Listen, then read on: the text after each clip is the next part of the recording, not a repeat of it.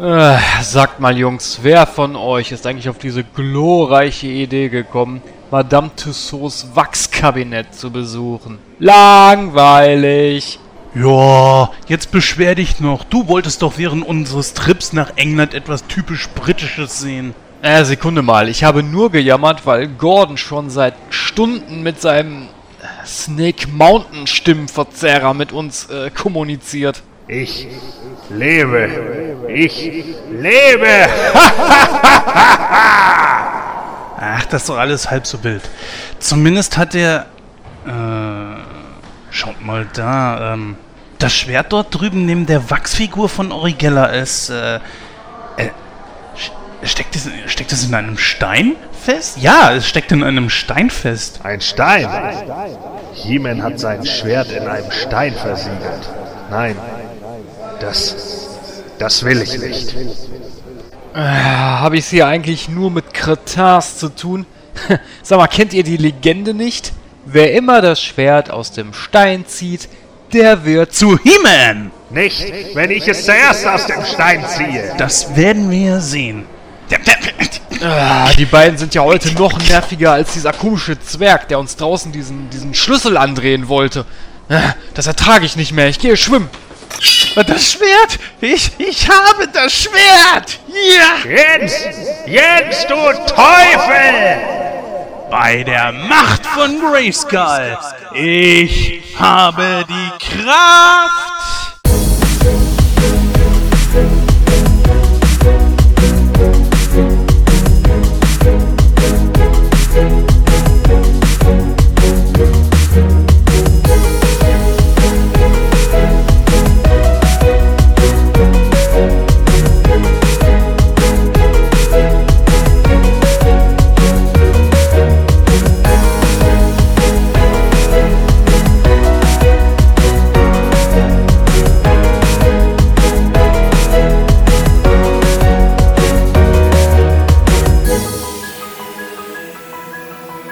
Hallo und herzlich willkommen zu der 50. Ausgabe von Nightcrow. Ich bin der Christoph und an meiner Seite begrüße ich ganz recht herzlich wieder den Jens und auch den Gordon. Hallo Jungs.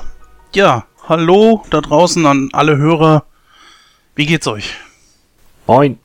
Ja, unglaublich aber wahr. Die 50. Ausgabe haben wir mittlerweile erreicht. Es ist ein kleines Jubiläum, hat auch einen kleinen Applaus verdient. Das reicht.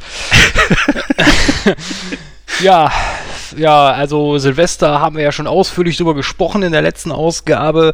Ähm, ich habe eigentlich so Smalltalk-mäßig nicht äh, viel auf dem Programm. Ich möchte aber allerdings eine Kleinigkeit äh, anmerken. Und zwar für unsere Zuhörerinnen und Zuhörer, die Mystery begeistert sind. Denn die sollten sich den 8. Februar in den, im Kalender rot anstreichen. Denn was startet da? Jens?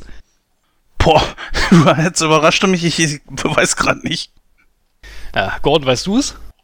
Was, am, am wann? Am 8. Februar. Äh, nee, weiß ich nicht. Ja, da startet die zehnte Staffel von Akte X. Oh, Ach Gott, ja, Ja, stimmt, Alter. ja, das fängt ja wieder an, ja, wow. ganz Warte mal, da, von den vorherigen Staffeln habe ich keine gesehen. Das heißt also... Ähm, das Ja. ist sehr schlecht. Dann äh, rede ich mit dir auch gar nicht erst weiter. Tschüss. Ja, für die Zuhörer, die vielleicht äh, Akte X, äh, für die, die das interessiert oder vielleicht äh, jetzt durch die zehnte Staffel darauf aufmerksam werden, äh, geworden sind. Ähm, wir von Nightcrow haben die Serie Akte X äh, schon ausführlich rezensiert und zwar in unserer ersten Nightcrow in Serie-Ausgabe. Ähm, wer sich dafür interessiert, kann da gerne mal reinhören. Ähm, ich persönlich freue mich auf die zehnte Staffel. Ich war immer ein sehr großer Fan von Akte X und ähm, ja, ich bin mal gespannt, äh, was die sich jetzt nach 14 Jahren, ja, so lange ist es schon her, wo die neunte Staffel war, ähm, was die sich da ausgedacht haben. Also ich persönlich äh, finde es super, dass auch alle Charakteren, Charaktere aus der Serie wieder mit dabei sind. Allen voran natürlich äh, William B. Davis, der damals den Raucher gespielt hat. Der geht da jetzt auch so auf die 90 zu. Finde ich super, dass der noch mit dabei ist. Einziger Nachteil natürlich, dass äh, Agent Mulder eine neue Synchronstimme bekommen hat. Das ist so ein kleiner Wermutstropfen, aber naja, man kann nicht alles haben. Nee, also ganz ehrlich, das ist mir überhaupt nicht im Gedächtnis geblieben. Ich äh, habe mich eher, natürlich zum Zeitpunkt dieser Ausgabe werde ich dann den Film schon gesehen haben. Ich habe mich eher auf The Hateful Eight konzentriert Und das Schöne äh, ist, ich habe dafür auch Karten gewonnen. Und äh, da werde ich in jedem Fall reingehen. Das ist ein Film, auf den ich schon lange, lange warte. Und äh, wenn ich Gordon richtig einschätze, Tarantino-Filme sind auch was für dich. Oder kannst du damit nichts anfangen?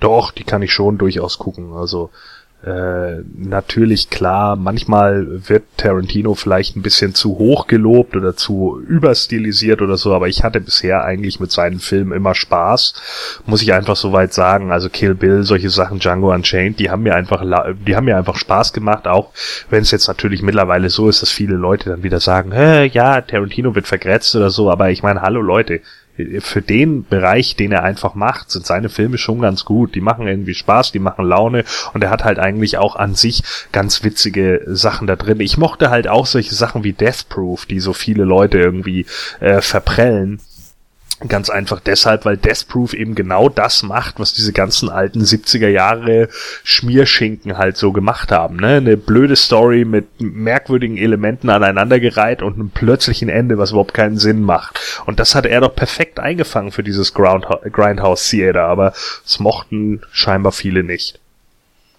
Ich habe viele Tarantino-Filme auch gesehen, besonders die der letzten Zeit und äh, mich haben sie sehr begeistert, mich haben sie sehr unterhalten und ich gehe auch mit äh, gutem, mit gutem, mit guter Einstellung in die Hateful Eight. Wie ist das bei dir, Christoph? So Hateful Eight, ist das was für dich?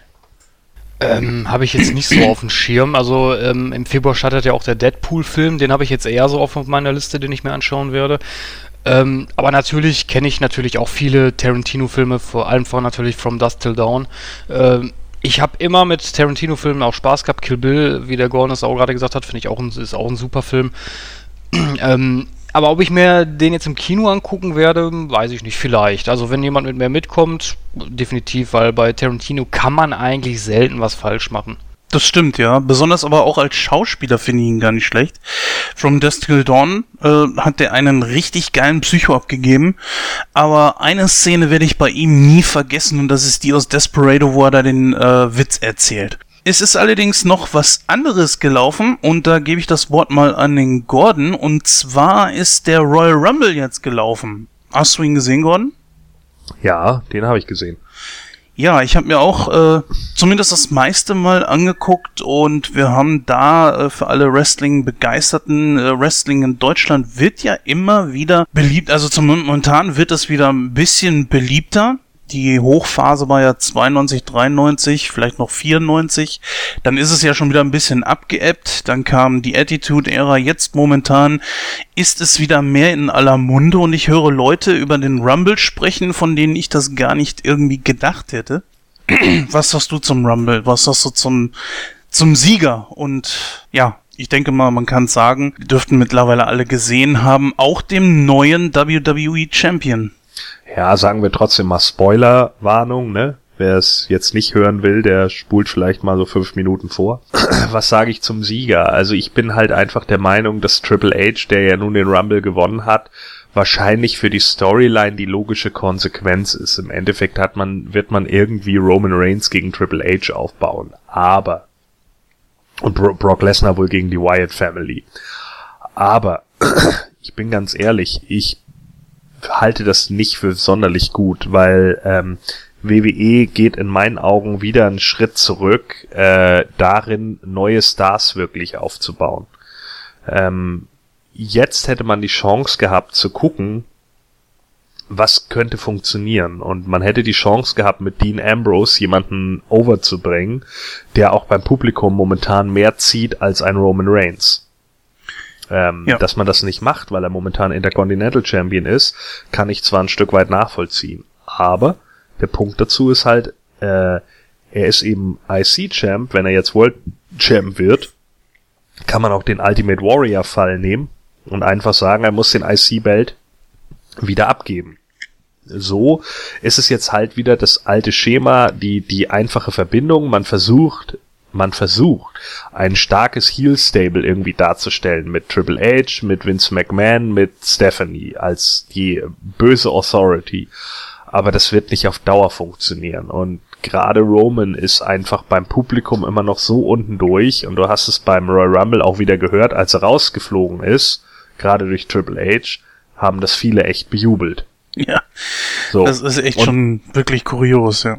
Genau, und, und daran erkennst du halt einfach auch, dass äh, seine Zeit vielleicht nicht unbedingt da war, obwohl ich Roman mag, so, ja. Ich finde nicht, dass er falsch platziert ist, aber jetzt muss halt wieder der Gegner herhalten äh, und das ist dann eben Triple H, irgendwie keine Ahnung. Und ich habe halt das Gefühl, gerade Triple H, der nun auch ein etablierter Superstar ist und den auch nicht mehr unbedingt alle im Ring sehen wollen, der wird sich dann bei WrestleMania hinlegen, weil er auch nicht die gesamte Zeit im Ring stehen will, was ja auch ganz klar ist. Dann ist Roman Reigns in seiner kurzen Karriere mittlerweile zum dritten Mal World Champ.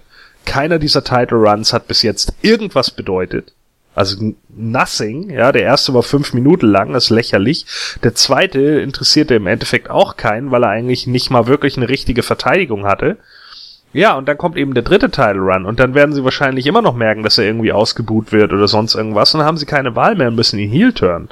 Wo ist also jetzt die Sache? Ich, ich sehe halt in Triple H auch nicht den Gegner, der man so sehr hassen kann, dass, dass äh, Roman da wirklich als der strahlende Sieger aus der Nummer rausgeht. Das sehe ich einfach nicht.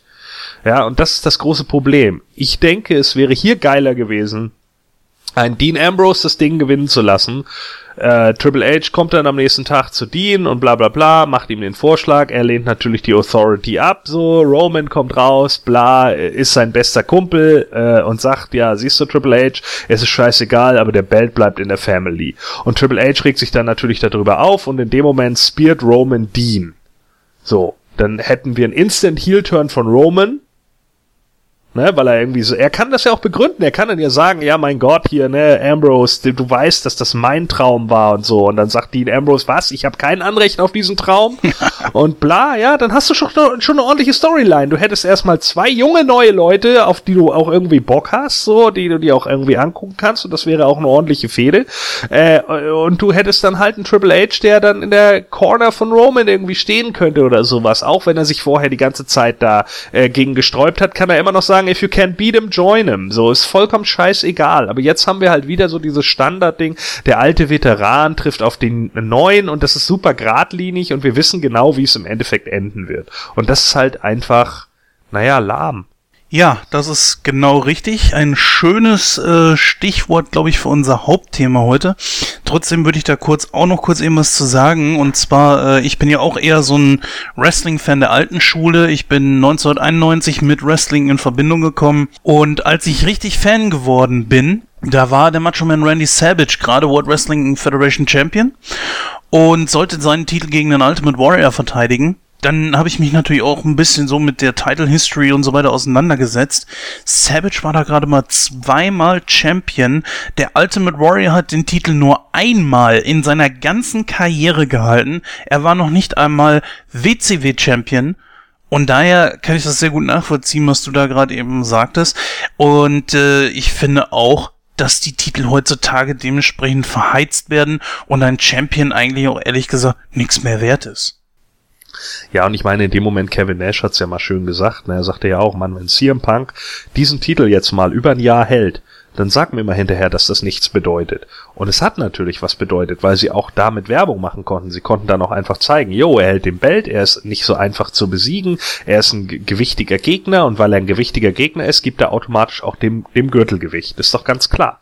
Ja. Ne? Das, das ist ein Hand in Hand. So, und äh, äh, dann natürlich bedeutet das was. Es bedeutet nur jetzt nichts mehr, weil CM Punk sich eben mit WWE zerstritten hat. Aber darf, darauf kann man doch nicht jedes Mal aufbauen. Man kann doch nicht jedes Mal irgendwie denken, oh nee, dem kann man den Titel nicht so lange geben, sonst haut er hinterher ab. Willst du mich verarschen? Das, das funktioniert halt einfach nicht. Weißt du, und so viel Angst darf WWE einfach auch nicht haben. Und ich habe das Gefühl, dass momentan bei WWE ganz vieles einfach aufgrund von Angst entschieden wird. Und das ist immer ein ganz schlechter Ratgeber. Ja, jetzt haben wir Christoph, glaube ich, erwischt. Das ist nicht so ganz dein Thema, oder? Wrestling?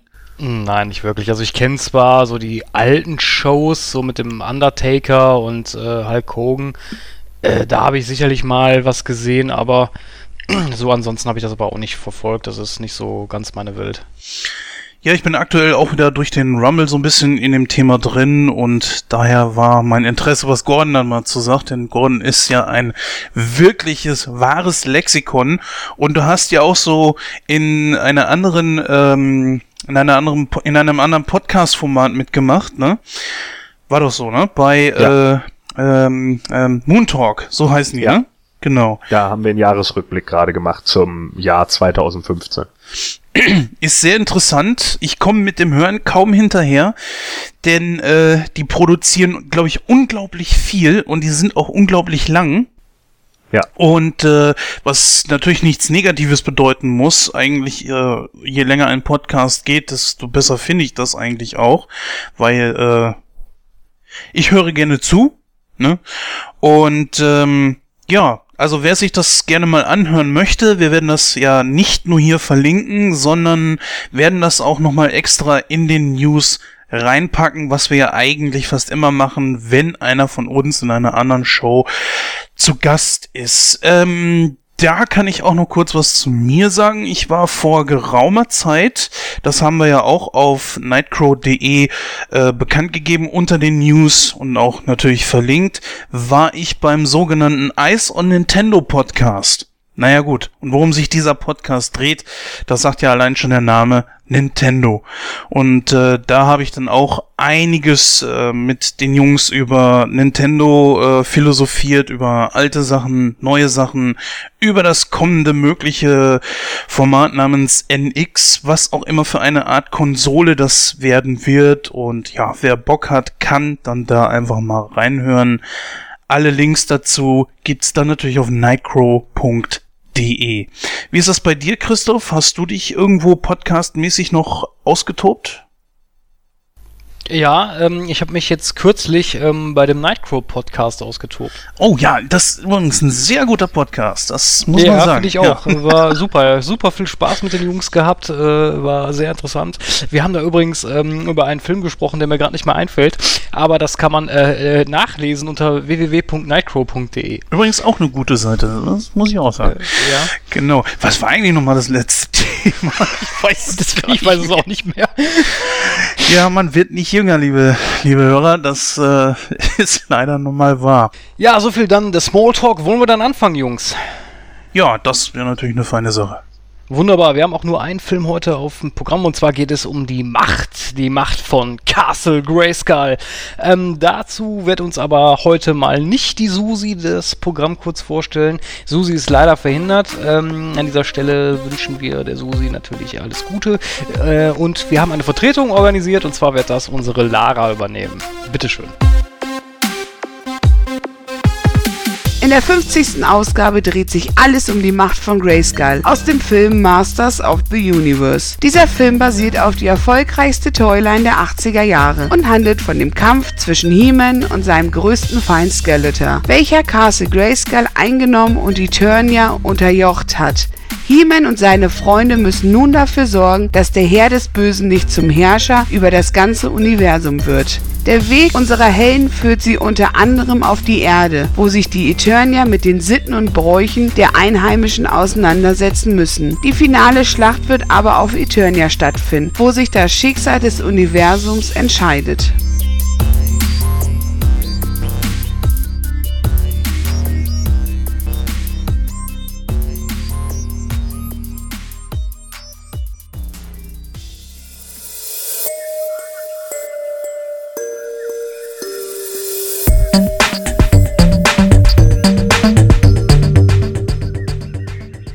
Ja, vielen herzlichen Dank, Lara, und wir kommen dann jetzt zu unserem heutigen Hauptthema, und zwar geht es da um Masters of the Universe. Ja, dazu gab es tatsächlich einen Film, es gab nicht nur Spielzeug, es gab auch einen Film, der 1987 erschienen ist, und der Jens kann uns dann mal kurz erzählen, worum es da in dem Film geht.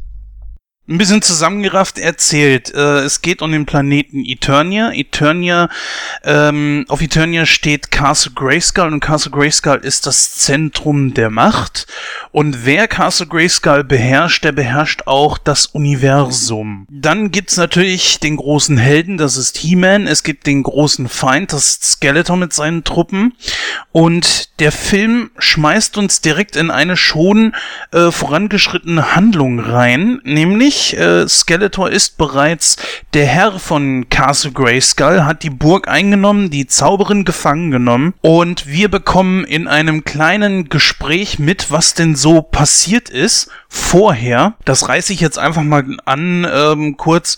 Und zwar wird erzählt, dass äh, die die Herrscher Skeletors irgendwie plötzlich in der Stadt aufgetaucht ist äh, sind hier ist wahrscheinlich die Rede von Eternis und äh, haben die Masters dementsprechend so überrascht, dass die sich kaum eigentlich wehren konnten. Und das haben sie geschafft mit dem kosmischen Schlüssel. Der kosmische Schlüssel wurde entworfen von dem kleinen Zwerg Gwildor, einem Tenurier. Und dieser hat noch einen zweiten. Und als Skeletor das rauskriegt, da versucht er sich den Zwerg äh, an sich zu reißen, also er versucht ihn gefangen zu nehmen und möchte den äh, kosmischen Schlüssel zurückhaben. Also die Kopie oder besser gesagt das Original. Skeletor schlägt fehl He-Man und seine Freunde versuchen dann in Castle Grayskull die Zauberin zu befreien, schaffen dies allerdings nicht, weil die Herrscher Skeletors zu viele sind. Und äh, Gwildor aktiviert dann den kosmischen Schlüssel einfach irgendwo hin, weil sie einfach weg müssen. Und sie landen dann auf der Erde. Skeletor kann das allerdings lokalisieren, lässt seine Truppen, die, äh, ich weiß nicht, vier, fünf Leute oder was das waren, äh, sie verfolgen. Und dann beginnt halt der Kampf auf der Erde zwischen Gut und Böse. Und letzten Endes gibt es dann eine ganz, ganz große Endschlacht in Castle Grayskull auf Eternia dann, wo He-Man und Skeletor halt den großen Fight unter sich ausfochten. Skeletor hat mittlerweile dann auch schon das große Auge öffnen können, was bedeutet, er hat jetzt auch die Macht von Castle Grayskull und ist eigentlich sozusagen schon Herr über das Universum hat auch ein komplett neues Outfit und so weiter und dann äh, kommt es zum alles entscheidenden Kampf gegen, Ske äh, gegen He-Man und äh, ja, He-Man kann natürlich Skeletor besiegen. Dieser fällt in eine tiefe Grube hinein und man weiß im Grunde genommen nicht so wirklich, was mit ihm passiert ist. Das hat man auch viele, viele Jahre nicht, wenn man den Film nur im deutschen Fernsehen gesehen hat zu guter Letzt gibt's noch eine Post-Credit-Scene und das ist dann ein, ja, ist eigentlich nur Wasser in, in rotem Licht getaucht, ein bisschen Nebel drüber, wo plötzlich Skeletor dann ähm, auftaucht und sagt, äh, I am back. Und das ist äh, der Film. Doch, wer kommt denn da drauf? Ich habe ja, ich habe ja jahrelang geglaubt, dass äh, Skeletor gefressen wurde und zwar von einer Riesenratte aus den Terresümpfen. ja, fangen wir mal ganz von vorne an. Also, ähm, die ganze Geschichte basiert natürlich auf eine 1982 von Mattel erschaffene Toyline. Der Film kam zu einer Zeit raus, wo dann in den USA bereits schon wir hier in Deutschland haben, wenn sagen wir mal 1982 die Figuren dort rauskamen, wie He-Man, Skeletor etc., die sogenannte erste Wave, haben wir die erst ein Jahr später hier gekriegt. Das heißt also, wir hinken immer so ein bisschen hinterher. Und als dann 87 der Film äh, hier rauskam, in Deutschland war das für uns noch relativ aktuell. Zwar war da die Toyline auch schon auf dem Abstieg, aber äh, in den USA eigentlich schon fast so gut wie tot. Der Film hat an und für sich äh, nicht ganz so viel mit der eigentlichen Geschichte zu tun. Wir haben zwar die Grundpfeiler, auf die wir natürlich nachher eingehen werden, aber äh, so im Großen und Ganzen würde man den Figuren einen anderen Namen geben, dann äh, glaube ich, könnte man locker einen anderen Film daraus machen. Ja, dann werfen wir noch einen kurzen Blick auf die Besetzung. Da haben wir nämlich Dolph Lundgren als, oder Lundgren, wie man das aussprechen mag. Spricht man das Lundgren aus, Jens? Lundgren. Lundgren. Lundgren. Er ist Schwede. Ah, er ist Schwede, okay. Der spielt natürlich äh, He-Man, den stärksten der Starken, wie er auch hierzulande gerne genannt wird. Und dann haben wir Frank äh, Langella, der spielt Skeletor, den Herrn des Bösen. Mac Foster als Evelyn, Billy Barty als Gwildor, äh, Courtney Cox als Julie Winston und äh, Robert Duncan McNeil spielt Kevin Corrigan und John Cypher spielt Man at Arms. Äh, wer ist noch interessant? Ja, James Tolkien, der spielt damit. Den kennt man zum Beispiel aus Zurück in die Zukunft. Der spielt Detective Lubbock. Und Chelsea Field als Tila. Was hältst du von dem Cast, Gordon? Ja, grundlegend sicherlich nichts Falsches. Also äh, Frank Langella ist ja eigentlich immer ein Garant dafür gewesen, äh, gute, in meinen Augen zumindest, ein guter Nebencharakter zu sein. Äh, ist ja jetzt auch gerade aktuell immer mal wieder so in, in einigen Filmen aufgetreten wie dem eher mäßigen The Box oder auch in Unknown Identity. Neuen Forten erinnere ich mich, war noch mit dabei. Äh, da fand ich ihn eigentlich auch ziemlich gut. Großartiger ähm, Film. Großartiger Film. Ja, eben. Also, also wie gesagt, ich finde halt einfach, dass äh, seine seine Paraderolle im Moment ist ja äh, Richard Nixon, ne, bei bei Frost Nixon.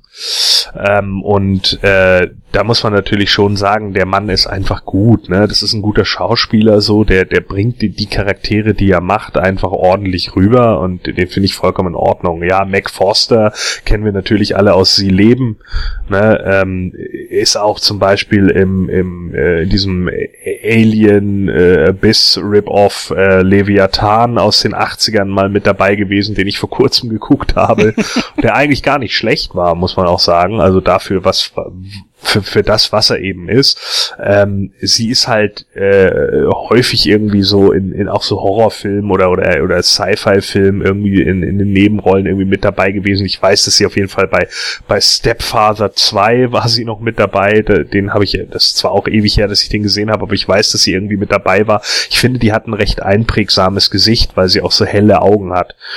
Ähm, also generell fand ich den Cast jetzt gar nicht so schlimm. Äh, einige haben sich ja darüber aufgeregt.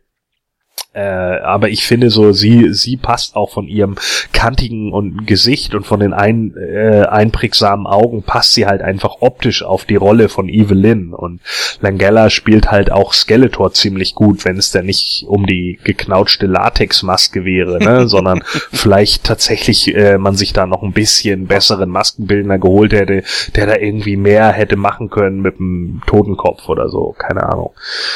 Ähm, ja, was, was natürlich so ein bisschen nervt, also wenn wir jetzt erstmal über den Cast reden, ähm, finde ich es ein bisschen ätzend, dass äh, ja der, der Fokus halt teilweise wieder recht wenig auf den Masters liegt, sondern eher in dieses Amalgam geht, äh, Julie und, und Kevin und keine Ahnung, was bei denen irgendwie passiert. Klar, das sollen irgendwie die, die Identifikationsfiguren fürs Publikum sein, aber genau bei so einer bei so einer Sache wie Masters of the Universe, wo im Endeffekt die Identifikation schon über Jahre hinweg passiert ist, ja, nämlich seit 1981, als die Actionfiguren rauskamen und immerhin war Masters of the Universe keine Toyline wie Galaxy Warriors, wo es nichts weiter zugab, sondern es gab unendlich viele Medien, ja. Es gab Comics, es gab den Cartoon, bei uns in Deutschland gab es die Hörspiele,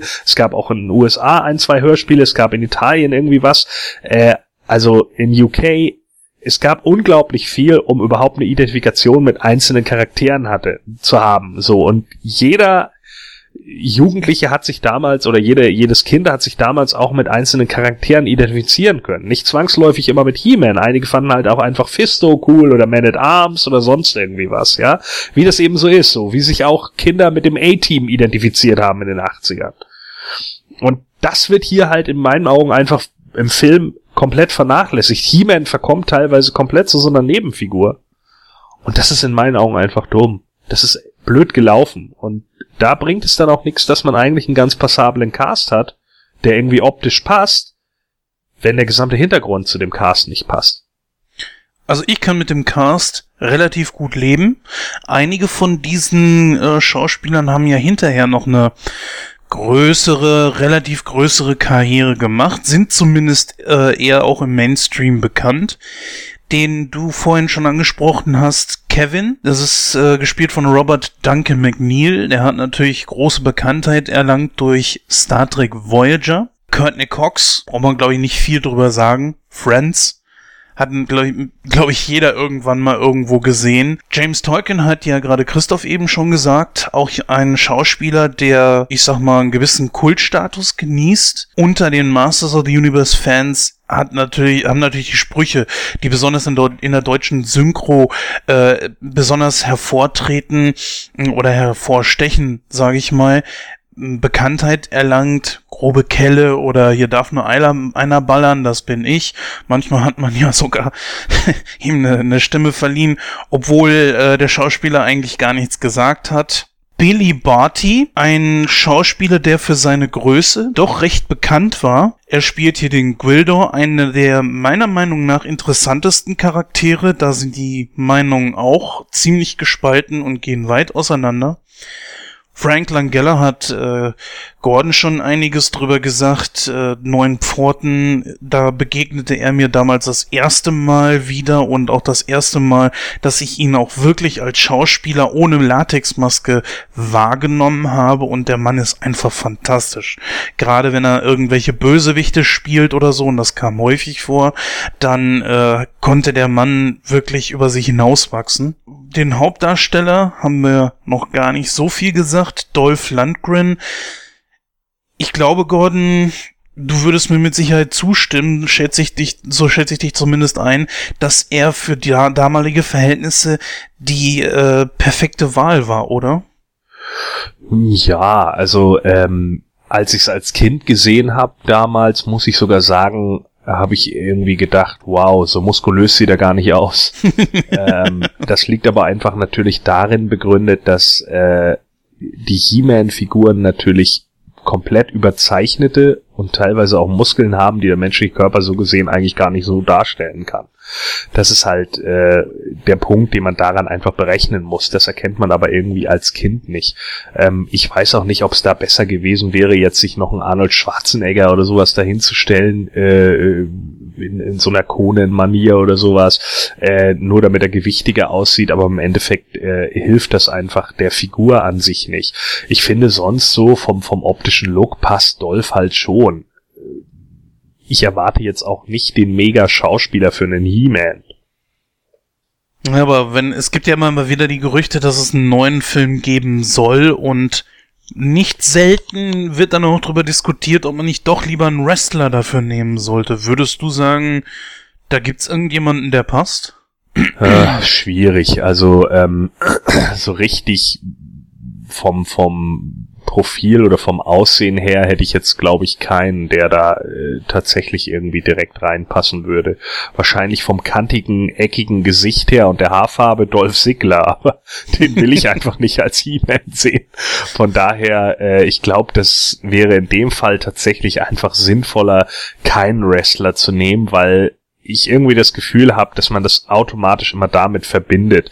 Ich denke, das wäre sinnvoller, wie zum Beispiel bei Marvel irgendwie äh, Thor einen Schauspieler zu nehmen, der dann eben oder ein Model, wie auch immer, die, die am besten ein Schauspieler, der sich irgendwie ja Muskulatur antrainiert für den Film. Bevor wir jetzt mal zum Film an sich kommen. Darf ich auch was zum Cast sagen? Nein. Nein. Bitteschön. Ja, ähm, ich gebe dem Gordon nicht ganz recht. Also ich finde, also vom optischen her macht Dolph Lundgren, äh, Lundgren schon guten Hiemen her, finde ich. Also das, das kann ich so unterstreichen. Ich finde aber nicht, dass er ein sehr guter Schauspieler ist, zumindest in dem Film nicht. Ich finde seine schauspielerische Leistung da äh, ja, ich will nicht sagen unterirdisch, das jetzt nicht, aber ich finde sie nicht gut. Also ja, ja, das meine ich ja auch. Deswegen sage ich ja, ich brauche keinen Mega-Schauspieler für He-Man, weil ich weiß, dass Dolph Lundgren kein guter Schauspieler ist. okay. Ja. ja, also man merkt das auch, dass Frank Langella, der spielt den komplett an die Wand. Also das merkt man auch in dem Film, weil ich finde, er hat den Skeletor richtig, richtig gut gespielt von dem Kostüm her, okay, kann man geteilter Meinung sein. Das war vielleicht nicht gerade die eleganteste Lösung mit dieser Latexmaske, aber vom Schauspiel her war das, war das perfekt. Ähm, Mac Foster als Evelyn, gebe ich euch auch recht, perfekt. Super gecastet, äh, so stelle ich mir eine Evelyn vor, das hat einfach gepasst für die Faust aufs Auge. Aber die hat aber auch Augen gehabt, oder? Ja, richtig, aber ich finde, ich finde genau das hat den Charakter so, so, so, so gut gemacht. Schon, äh, weil die Augen waren auch so, so geschminkt, äh, so katzenartig, will ich fast sagen. Das fand ich super, das sah gut aus. Ähm, Billy Barty als Gwildor, ah, ich weiß nicht, also ich für meinen Teil, ich weiß, das sagen glaube ich auch viele Fans, ich sehe das immer so, das ist so ein Orko-Verschnitt, weil Orko konnte man nicht bringen, also macht man da so einen kleinen Zwerg draus. Äh, fand ich, fand ich keine, keine elegante Lösung. Ich meine, klar, man, man konnte jetzt nicht wahrscheinlich, weil die Technik war natürlich auch nicht so weit, dass man da jetzt so einen schwebenden Kobold äh, dahin packen konnte. Aber naja, ich weiß nicht. Also man hätte sich da vielleicht von, den, vom, von der Optik her ein bisschen mehr Mühe geben können. Ähm, ansonsten muss ich sagen, ähm, wir hatten nochmal den Man at Arms gespielt, äh, John Cypher, äh, fand ich auch gut gecastet. Ich fand als, als Duncan bzw. Man at Arms kam, kam der gut rüber. Äh, Chelsea Field als Thieler war auch in Ordnung. Äh, was mich auch so ein bisschen genervt hat, äh, da gebe ich den Gordon auch recht, das waren halt so diese, diese, ja, irdischen Komponenten, die da aufgetreten sind, diese Charaktere, weil das war, das war mir so ein bisschen zu too much irgendwie. Das, ich, ich hätte, ich hätte die Handlung auch nicht auf die er auf, auf der Erde spielen lassen können. Ich meine, die hätten ja auch irgendwo anders in Eternia sein können. Klar, die Produktionskosten waren natürlich hoch und man hatte nicht so das Budget. Ich denke mal, deswegen hat man das gemacht, aber ich weiß nicht, da fehlt so ein bisschen die Identifikation, wenn man halt mit den Masters aufgewachsen ist und man kennt das Spielzeug und man kennt die Hörspiele von Europa, den Cartoon etc. pp. Das war ein bisschen ungünstig, muss ich sagen.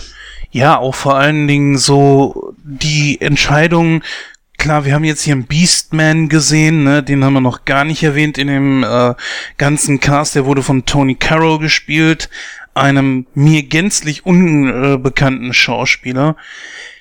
Da ist also natürlich so die Sache gewesen, ich habe damals äh, den Film geguckt und ich dachte mir, hä? Was macht ein Grizzler bitte bei Skeletor? Der gehört doch zur wilden Horde. ja, war doch bestimmt bei dir so genauso, oder nicht, Gordon?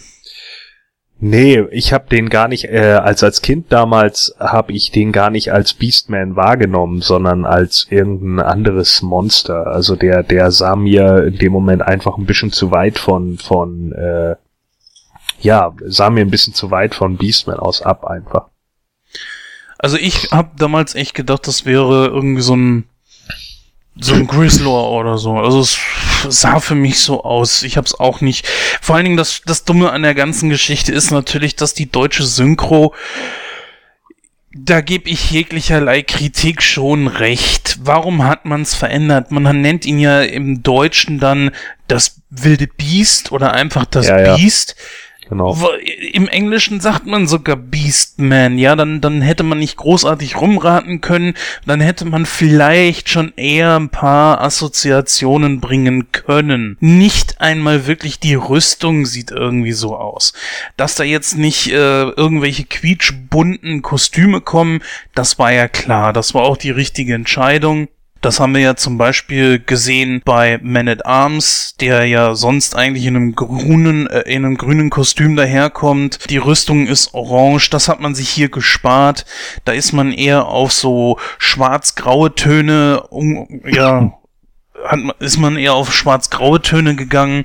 Das war die definitiv richtige Entscheidung.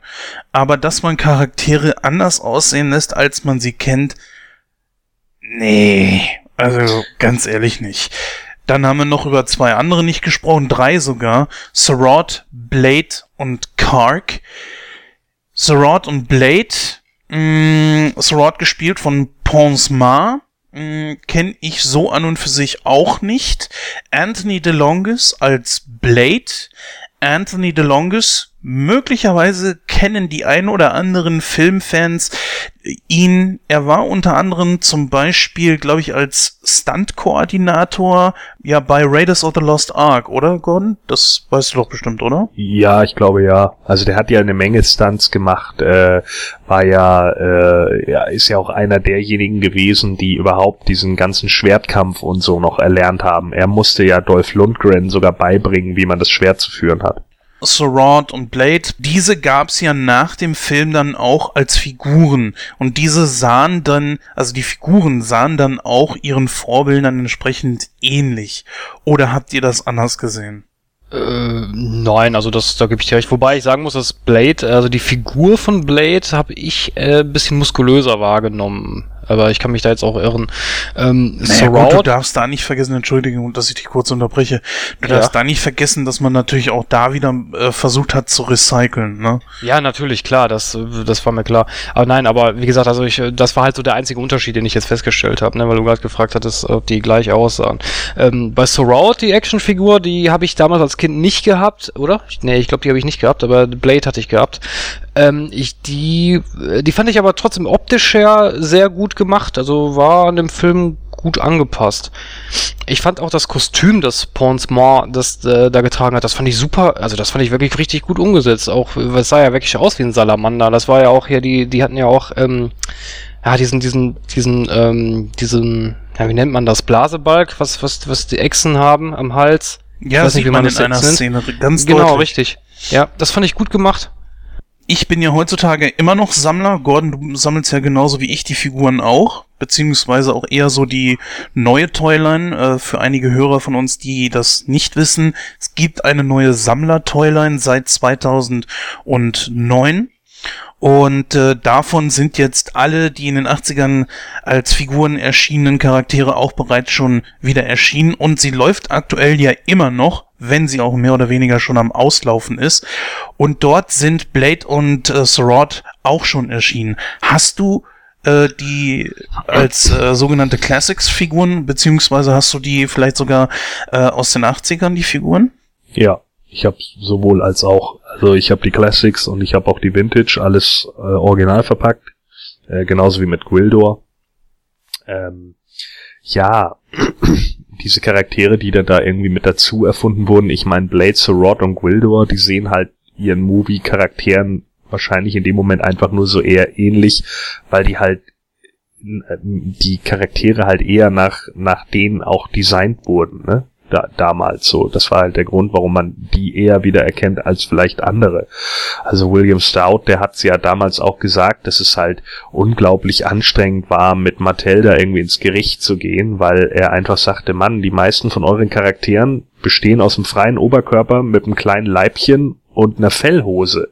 Ja, wenn wir das machen, dann sehen im Endeffekt alle Leute gleich aus, bis auf das Gesicht das ist ein bisschen schwierig. Wir sollten da schon ein bisschen was machen. Wir müssen da kostümtechnisch was machen.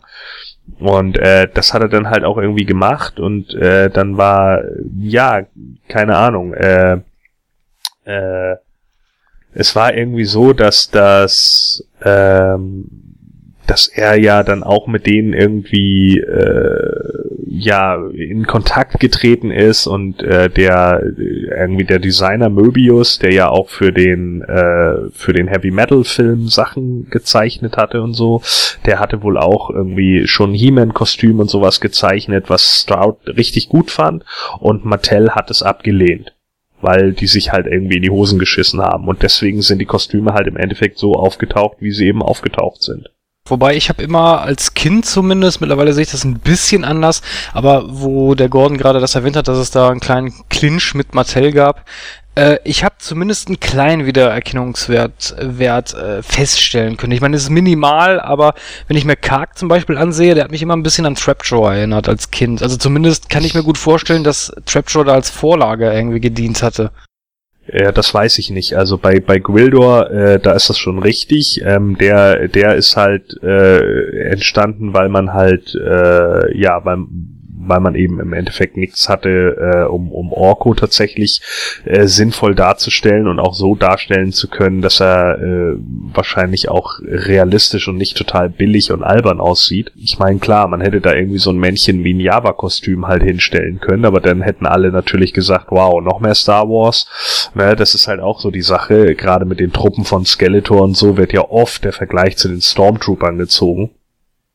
Ich habe eher immer den Vergleich zum schwarzen Loch gezogen bei den Truppen, aber. Richtig, genau. Danke, dass du sagst. Ja, aber trotz alledem so, ähm, also auf mich wirkt es halt manchmal einfach so. Und äh, ja, ich gebe dir auch recht, Christoph, äh, das Setting ist halt einfach absolut ätzend. Ne? Wir, ähm, es wirkt halt immer so, wir haben keine Kohle, also verfrachten wir das Ganze auf die Erde.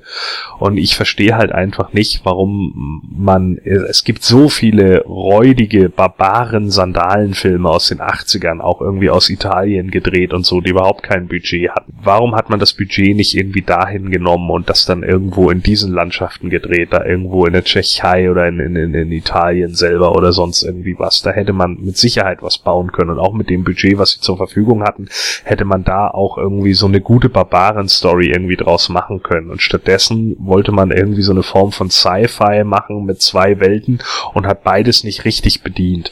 Und ich denke, das ist sogar der Hauptteil, der an dem Film äh, am meisten nagt.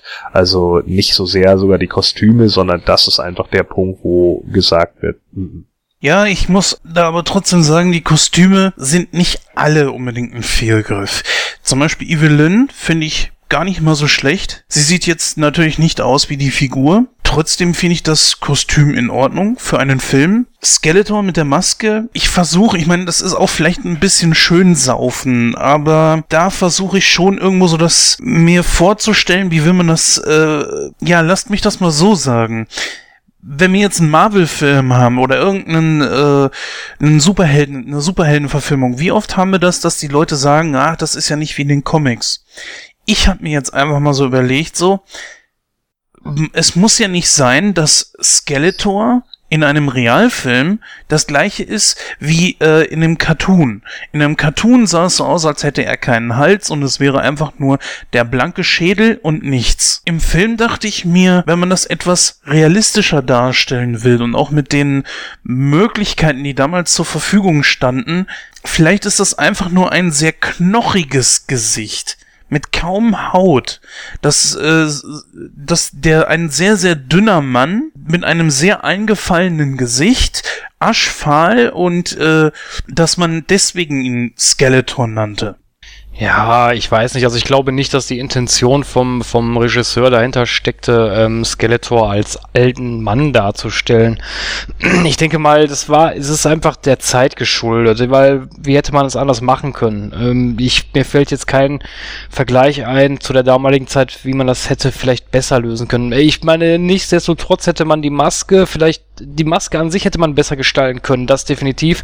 Äh, da gibt's genug Beispiele aus der Zeit von Filmen, wo wirklich die so Maskenbildner einen besseren Job abgeliefert haben. Das ist keine Frage. Aber wie man das vielleicht mit den Augen hätte lösen können, vielleicht mit Kontaktlinsen, das wäre vielleicht noch eine Idee gewesen, schwarze Kontaktlinsen reinsetzen. Ja, ja, dann hätte man das wahrscheinlich besser darstellen können, definitiv ich denke halt auch, ähm, äh, was weiß ich, keine Ahnung, wie, wie das mit den Sklera-Linsen war, ob, ob, ob man das in den 80ern schon wirklich so weit verbreitet hatte. Ich weiß auf jeden Fall, dass sie ja später bei Hellraiser Sklera-Linsen irgendwie eingesetzt haben und die wirken natürlich besonders. Das hätte man mit Sicherheit bei Skeletor auch machen können. Ich weiß auch, dass, glaube ich, in der damaligen Fangoria oder in der Cine Fantastic, ich bin mir nicht mehr ganz sicher, das habe ich mal irgendwo gelesen. Ähm, da, da war mal ein Bild von einer anderen Skeletor-Maske, die auch noch richtige knochige Zähne vorne mit dran hatte. Ne? Das war halt für mich auch so ein Ding, dass man im Endeffekt hier ähm, ja mehr oder minder ja eine Maske auf ein anderes Gesicht gesetzt hat und dann natürlich auch die Zähne die da dann irgendwie äh, ja zu sehen waren, wahrscheinlich einfach die von Frank Langella sind. Und das sind natürlich auch so Sachen, die dann einfach in dem Moment nicht so richtig passen. Äh, mir fehlte halt immer so ein bisschen mehr dieses Knochige, dieses Schädelartige. Und das hat eigentlich nur, ja, eigentlich nur die Nase hergegeben. Und das war halt auch ein bisschen das, was vielleicht auch den, den Reiz dann ausge, ja, aus, den, aus der Sache genommen hat. Ich glaube auch, dass man da hätte mehr machen können. Ja, heutzutage hast du dann bestimmt einen Andy Serkis da stehen, der per Motion Capturing dann Skeletor darstellen wird, so. Mit Sicherheit, ja. ja. Also ich weiß auch gar nicht, ob ich das unbedingt wollen würde, ne? Ob, ob, ob ich denn so einen so einen äh, animierten Totenschädel brauchen würde, so. Also. Naja, äh, gut, aber also als Beispiel wird mir da jetzt zum Beispiel Hugo Weaving als Red Skull einfallen. Ich fand das gut gemacht in Captain ja. America. So hätte man das, also so könnte man Skeletor beispielsweise auch äh, bei einem neuen Film umsetzen. Genau, und da dann einfach irgendwie die, die, die Augen ein bisschen mit Computer verändern oder so, ne? Kontaktlinsen Mhm, reinsetzen genau. und dann eben die Augen so ein bisschen drüberlegen, wie man es zum Beispiel bei Vision gemacht hat, bei, bei äh, Age of Ultron, äh, halt nicht, nicht jetzt mit einer Computerstruktur, sondern eben mit einer leuchtenden Struktur oder wie auch immer, so, und die Augen vielleicht auch zeitweise mal ausblenden. Das wäre, glaube ich, ganz gut gewesen. Aber wie gesagt, so wirkt es halt einfach so, als wenn du irgendwie so ein, ja, eben Mann unter so einer aufgeklebten Maske hast. Und das ist ein bisschen der, der falsch angesteckte lange Eckzähne hat. Und das ist natürlich ein bisschen anstrengend. Ja, aber trotzdem, wenn man einfach mal so guckt, besonders bei Man at Arms, sieht man viele verschiedene kleine Dinge, die man auch an der Figur wiederfindet. Und äh, auch innerhalb von Castle Grayskull sieht man hier das eine oder andere Anekdötchen, was man bei den Figuren auch äh, sehen konnte. Man muss suchen, das ist richtig. Aber man findet schon irgendwo was. Um das mal mit den Cast, zumindest von meiner Seite ein bisschen abzuschließen, muss ich noch letzten Endes Tila mal bringen. Chelsea Field hat, ist für meines Erachtens nach die völlig falsche Besetzung. Also diese Frau kann nicht schauspielern und hat auch ehrlich gesagt, äh, ey, die, die hat eine Ausstrahlung wie eine ausgelutschte Ketchupflasche. Tut mir leid. Die war mir so unsympathisch, wo ich bei den, bei den Troopern nur dachte so, ey, komm, ballert die über einen Haufen. Ah, nee. Also sie, sie war mit einer der wenigen, die ich überhaupt nicht abkonnte in dem Film. Ja, sehe ich ein bisschen anders. Also ich fand, ich fand die Darstellung von Thieler an für sich okay. Ich meine, natürlich klar, wir haben es jetzt auch schon ein paar Mal gesagt, es sah natürlich nicht aus wie die Actionfigur oder wie im Cartoon. Aber ich fand's okay, weil auch diese nervige Art, die sie ein bisschen hatte, das hat mich so ein bisschen an die Hörspiele erinnert. Ich meine, klar, die, ähm, die, äh, der Regisseur kennt die deutschen Hörspiele nicht, das würde mich sehr wundern. Aber es hat mich trotzdem so daran erinnert und das fand ich, fand ich in Ordnung. Gerade damals ging mir das halt auch ziemlich auf den Keks, weil ich einfach fand, dass gerade Man at Arms und Tila halt so überhaupt nicht wie ihre Figuren-Pendants aussehen. Also heute würde ich wahrscheinlich eher sagen, das sind NA und NA Tila und NA Man at Arms, ne? Also irgendwie, weil, weil es halt irgendwie mehr so wirkt, als wenn sie halt aus so einem Sci-Fi äh, B-Movie ausgebrochen sind was es ja im Endeffekt noch ist. So, und, und das ist halt genau das Problem. Also das war halt für mich auch einfach so dieses Ding. Äh, Tila hatte für mich halt einfach auch eine, eine ja, so eine klare äh, Präsenz und einfach so ein klares, yo, sie ist halt Warrior Princess und das, das steht halt auch für sie, ne? Da fehlte mir so ein bisschen so dieses, dieses Goldene an ihrer Rüstung und der, der, der Schlangenansatz und so weiter und so fort. Bei Man at Arms äh, war mir auch die, die Rüstung an sich irgendwie zu ein, eintönig irgendwie und zu nichtssagend. Sicherlich sind da viele einzelne Sachen so mit mit eingebaut worden, auch bei Mac Fosters äh, Evelyn äh, Kostüm. Äh, Ich habe mir das ja noch mal in groß in, in Großaufnahmen dann in einem Foto angeguckt. Da sind ja unglaublich viele Feinarbeiten dran geleistet worden, das was alles Handarbeit war. Das wird auch sehr teuer gewesen sein, das überhaupt herzustellen. Das Blöde ist nur, es kommt im Film überhaupt nicht rüber. Ja, das stimmt. Also ich habe die meisten Requisiten äh, bereits auch schon gesehen, sei es ihr Helm, ähm, auch das ganze He-Man-Kostüm und so weiter. Da sind überall kleine Verzierungen drauf. Ja, Gordon hat recht.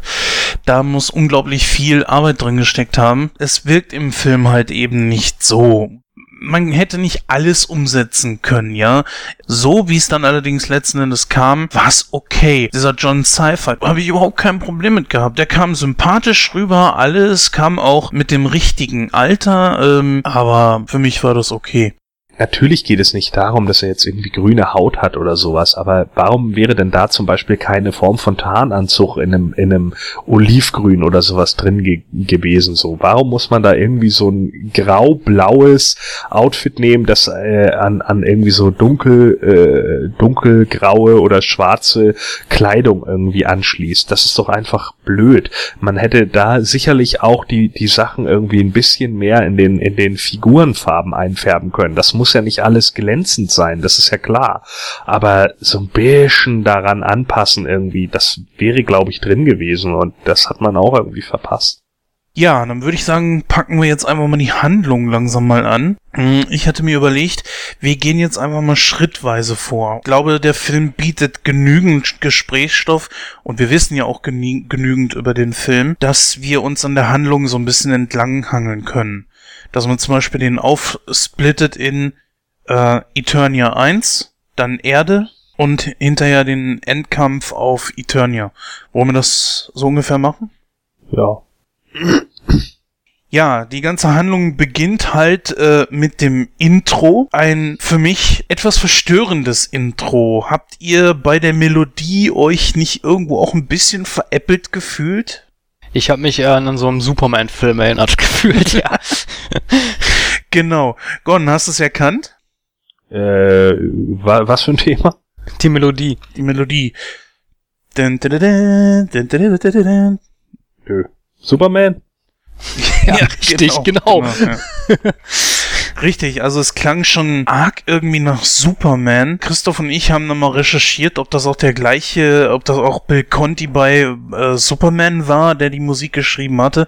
War es aber nicht. Aber es ist unglaublich gleich, dass ich einfach glaube, dass Bill Conti sich da abgeguckt hat, oder?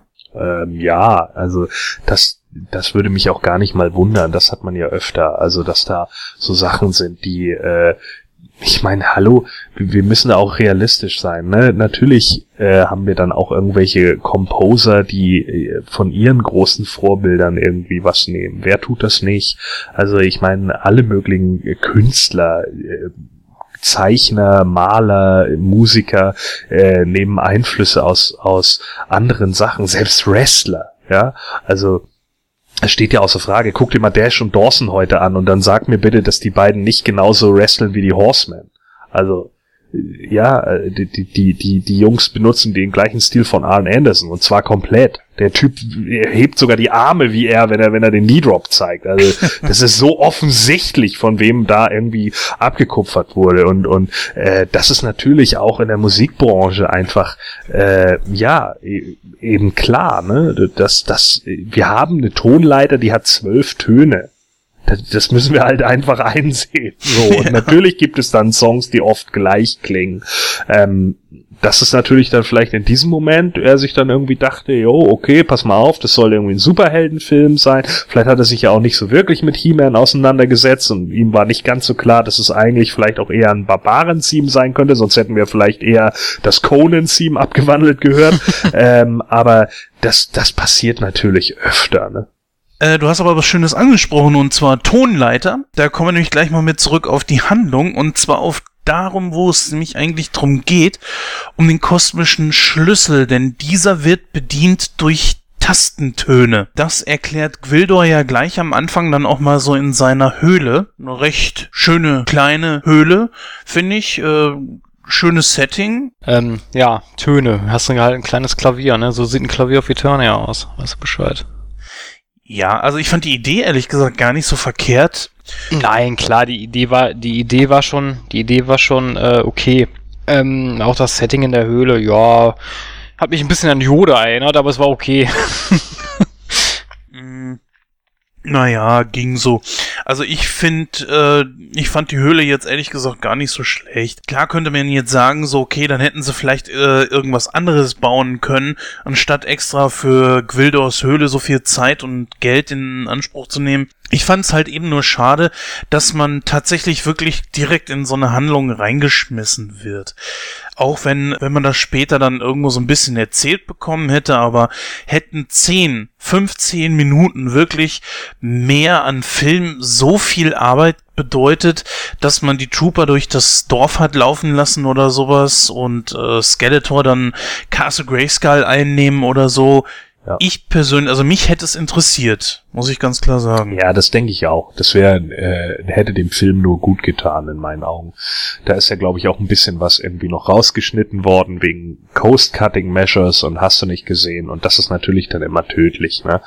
Ähm, ich denke halt auch, was dem Zuschauer da besonders auf den Sack geht, ist halt ganz einfach, du hast keine richtige Introduction für die einzelnen Charaktere die werden dir einfach vorgesetzt. Keiner hat eine richtige Hintergrundgeschichte. Jo, ich bin He-Man, der, der Held von Eternia. Ja, warum? Wer bist du? Keine Ahnung, so. Ähm, für die Leute, die die Charaktere natürlich kennen, denn der, der Film geht ja im Endeffekt davon dann natürlich aus, dass, dass man die Charaktere irgendwie mehr oder minder kennt. Für die ist es halt so, dass er, äh, ja, zu wenig mit den einzelnen Charakteren irgendwie gemein hat. Ähm, und gerade auch bei den Guten und so sind es halt auch einfach so wenige. Ne? Es kommt dann, äh, kommen halt so wenig Figuren irgendwie vor, dass man sich dann auch denkt, boah, ja, okay, wenn man jetzt nur auf die Standardfiguren geht, auf das 8-Bag sozusagen, dann haltet euch doch auch bitte an die Story des 8-Bags so. Und das äh, funktioniert halt einfach nicht. Wir haben hier keinen kein Hofstab irgendwie, wir haben keinen Adam, He-Man ist die ganze Zeit He-Man, was natürlich mit Sicherheit auch viele vergrätzt hat. Und man wird schon in so eine Endzeitvision von Eternia geschmissen, die zu dem Zeitpunkt keiner kannte und vielleicht auch keiner wollte. Ja, auch so eine Sache. Vielleicht sogar, wenn man mh, hm, die Entstehung He-Mans irgendwie eingebunden hätte oder so. Ja. Das genau. wäre wichtig gewesen, dann gerade bei dem Hauptcharakter, wo, was du eben schon sagtest, der in seinem eigenen Film schon fast ein Nebenstatist ist. Ja. Sehr schade. Ja, das sind unglaublich viele verpasste Chancen in meinen Augen. Also ich hätte das Setting halt auch einfach ganz anders gestaltet. Aber ja, wenn man das dann unbedingt wieder, wie gesagt, dann auf der Erde spielen lassen will und so, dann ist es halt immer ein bisschen problematisch. Und da kommt Eternia in dem Moment dann einfach auch zu kurz. Und äh, ein Film muss es halt einfach schaffen, dass du hineingeschmissen wirst, so wie Star Wars Episode 7, ja, der schafft es halt einfach, du wirst da reingeschmissen, aber trotz alledem kannst du dich relativ schnell an das Setting, was da ist, irgendwie gewöhnen und du akklimatisierst dich aufgrund dieses Settings auch sehr schnell mit den neuen Protagonisten. Die alten kommen ja erst später zutage. Man sieht also, das kann funktionieren, ne, wenn man es richtig anstellt. Das kann auch mit weniger Budget funktionieren. Das haben wir auch schon gesehen, als jetzt ein Star Wars natürlich zur Verfügung hat. Aber das hat hier einfach nicht funktioniert. Das hat nicht geklickt mit den Zuschauern und das war auch der Grund, warum der im Endeffekt ziemlich gefloppt ist, der Film die Handlung verlegt sich ja ganz schnell in den Thronsaal von Castle Grayskull. Erst einmal, wir alle aus unserem Alter kennen mit Sicherheit das Spielzeug Castle Grayskull. Viele, die He-Man kannten, haben mit Sicherheit auch irgendwann mal den alten Cartoon gesehen. Das heißt also, man hat schon eine ganz, ganz bestimmte Vorstellung, wie die Burg auszusehen hat.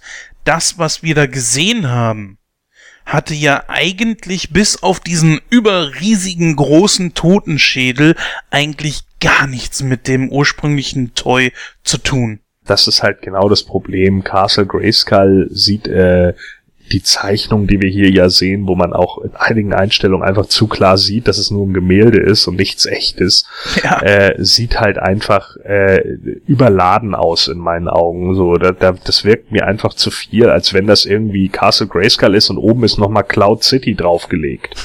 ja, und, und ja, sorry, aber so wirkt das irgendwie auf mich und, und äh, das, das fand ich einfach nicht gut. Es ist, für mich war Castle Grayskull immer so dieser mystische Platz, den hätte man auch so äh, irgendwie darstellen sollen. Wenn, auch wenn es nur als Gemälde ist, ist das ja auch okay. Aber ich finde, der, der Hauptteil ist auch, auch zu diesem Zeitpunkt 1987, spielte sich halt auch irgendwie am Königshof ab, ne? Dieser ganze Kram um, um, um, um den Königssohn, also He-Man als Königssohn und sowas, das, das fiel ja alles plötzlich wieder komplett weg. Das, das war überhaupt nicht mehr präsent. Randor und sowas war nicht mehr präsent und keine Ahnung. Und das ist halt für mich auch so ein Problem. Ich glaube, das hätte man beides schon noch darstellen können und das hätte dem Film auch sehr gut getan und das fehlt halt alles komplett. Es wirkt jetzt irgendwie so, als wenn Skeletor da irgendwie so eine mega Übermacht ist und kämpft im Endeffekt gegen vier Leute und besiegt diese vier Leute nicht und weiß nicht, man weiß nicht mal warum. Ja, man sieht ja schon hier und dort noch ein paar Gefangene wie ein paar Gefangene abgeführt werden in der Wüste und so weiter. Ja, sicher. Da mangelte es mit Sicherheit auch an Statisten, das kostet natürlich auch alles Geld. Dann natürlich, aber ich meine, guck mal, da wären doch auch geile Referenzen möglich gewesen. Warum hast du da denn nicht mal einen, der irgendwie abgeführt wird und eine große eiserne Faust hat? Wäre das jetzt so ein Problem gewesen, irgendjemand da so ein Plastikreplika irgendwie anzusetzen oder so? Dann hätten wenigstens die Leute gesagt, oh krass, guck mal, Fisto ist abgeführt worden, so. Der ist halt gefangen. Ja, wo ist das Problem? Also ich meine, da hätte man doch ein bisschen was sagen können. Man hätte doch auch ein bisschen mehr klarstellen können, yo, okay, hier, ne, die, die, die Leute hier, das sind jetzt die, äh, äh, die Dörfer, das auch ein bisschen grafischer irgendwie darzustellen. Auch einfach einmal zu zeigen, der gesamte Königshof ist irgendwie abgeführt worden. Warum nicht mal ein, zwei Leute in einem bisschen adligen Aufzug irgendwie da wirklich durch die Scheiße kriechen lassen, so. Einfach um zu zeigen, yo, okay, der Königshof ist gefallen. Und das fehlte halt, fehlte mir irgendwie. Und das, das ist nicht so wirklich rübergekommen. Und gerade an Kinder, äh, obwohl der Film natürlich äh, irgendwie PG-13 war oder was, oder eben bei uns ab 12, äh, gerade für Kinder wird das dann in dem Moment überhaupt nicht klar. Und, und deswegen ist für sie das Universum dann auch irgendwie komplett in der Schräglage, wenn du es einfach komplett anders gewohnt bist, alleine durch den Filmation-Cartoon, der natürlich in den USA äh, riesengroß war. Und jetzt überlegen wir doch mal, bist du mit dem Filmation-Cartoon aufgewachsen und äh, ganz viele Kinder damals in den USA haben nur die Figuren gekauft, die sie auch im Filmation-Cartoon beworben gesehen haben, dann bedeutet das für Mattel, und das muss Mattel eben verstehen, und das, das haben sie auch scheinbar wahrgenommen, deswegen verstehe ich nicht, warum sie es nicht auf Film transponieren können. Okay, dieser Filmation-Cartoon, der war wichtig für die Kinder, um sich mit den Charakteren zu identifizieren. Und dann scheißen wir da komplett drauf? Das, das ist doch doof. Ja, das wäre natürlich auch so eine Sache gewesen, die sehr leicht umzusetzen gewesen wäre. So ein Typen mit, mit, einer, mit einer Krone und einer Königsrobe hätte ja nicht so viel Aufwand bedeutet. Eben. Wenn sie bei den anderen Designs schon eigentlich keinen Deut drauf gegeben haben, wie Hiemens Rüstung, Tila und, und was weiß ich wie alles. Na eben. Ähm, auch bei dem Bösen war bei okay, bei dem Bösen ist halt äh, sehr viele Monster mit dabei. Das hätte aufwendige äh, Kostüme bedeutet, viel Make-up und so weiter und so fort. Ist aber auch nicht unbedingt so. Sehen wir uns Triclops an, sehen wir uns Trapjaw an. Nee, stattdessen kriegst du einen haarigen Typen in irgendeinem komischen Gorilla-Kostüm, der äh, Beastman darstellen soll. Stattdessen kriegst du Sorot, äh, kriegst du Kark und kein Mensch kennt die. Es ist ja, ja. nicht gegen neue Charaktere einzuwenden gewesen. Ne, das Ding hat, war ja auch äh, eigentlich dazu da, um neue Figuren und Charaktere zu bewerben. Nur ähm, es hätte im Prinzip einfach gehen können. Sie haben es sich aber auch verdammt schwer gemacht.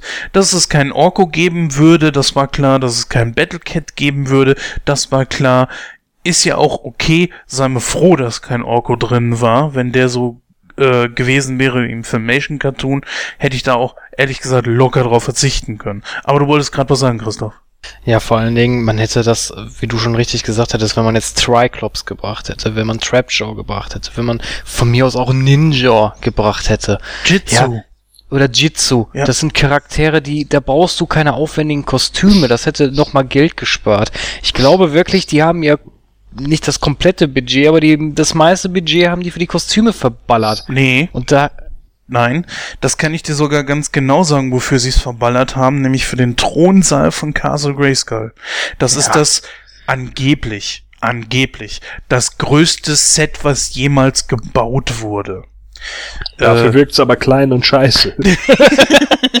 Nein, aber, aber, nicht, aber nichtsdestotrotz sind ja, ist ja auch eine Menge Geld, denke ich mal, in die Kostüme geflossen. Bestimmt. Wenn man jetzt dann halt so Charaktere gebracht hätte, wie, wie vorhin angemerkt, hätte man da noch mal ein bisschen Geld sparen können und das an anderer Stelle investieren können. So wie zum Beispiel der Gordon es gerade gesagt hat, dass man vielleicht auch mal kurz Eternis zeigt, dass man mal kurz ein paar Masters zeigt, wie die abgeführt werden oder äh, eine klein, ein kleines Dorf, was niedergebrannt wird oder irgendwas, wo man halt sieht, okay, äh, da herrscht eine Tyrannei und die, die, die Leute von Eternus sind halt in Knechtschaft und in Gefangenschaft, ja. Ja. Genau so ist es. Aber wo wir schon äh, bei dem Thronsaal von Castle Grayskull sind, wie hat euch das gefallen? Ja, wie gesagt, also dafür, dass es ein Riesenset ist, ne, äh, und, und, und auch so viel Geld da reingeflossen ist, wirkt es auf mich eigentlich zu eintönig in dem Moment. Also dafür ist es, äh, ja, für meine Begriffe einfach äh, nicht imposant genug in dem Moment.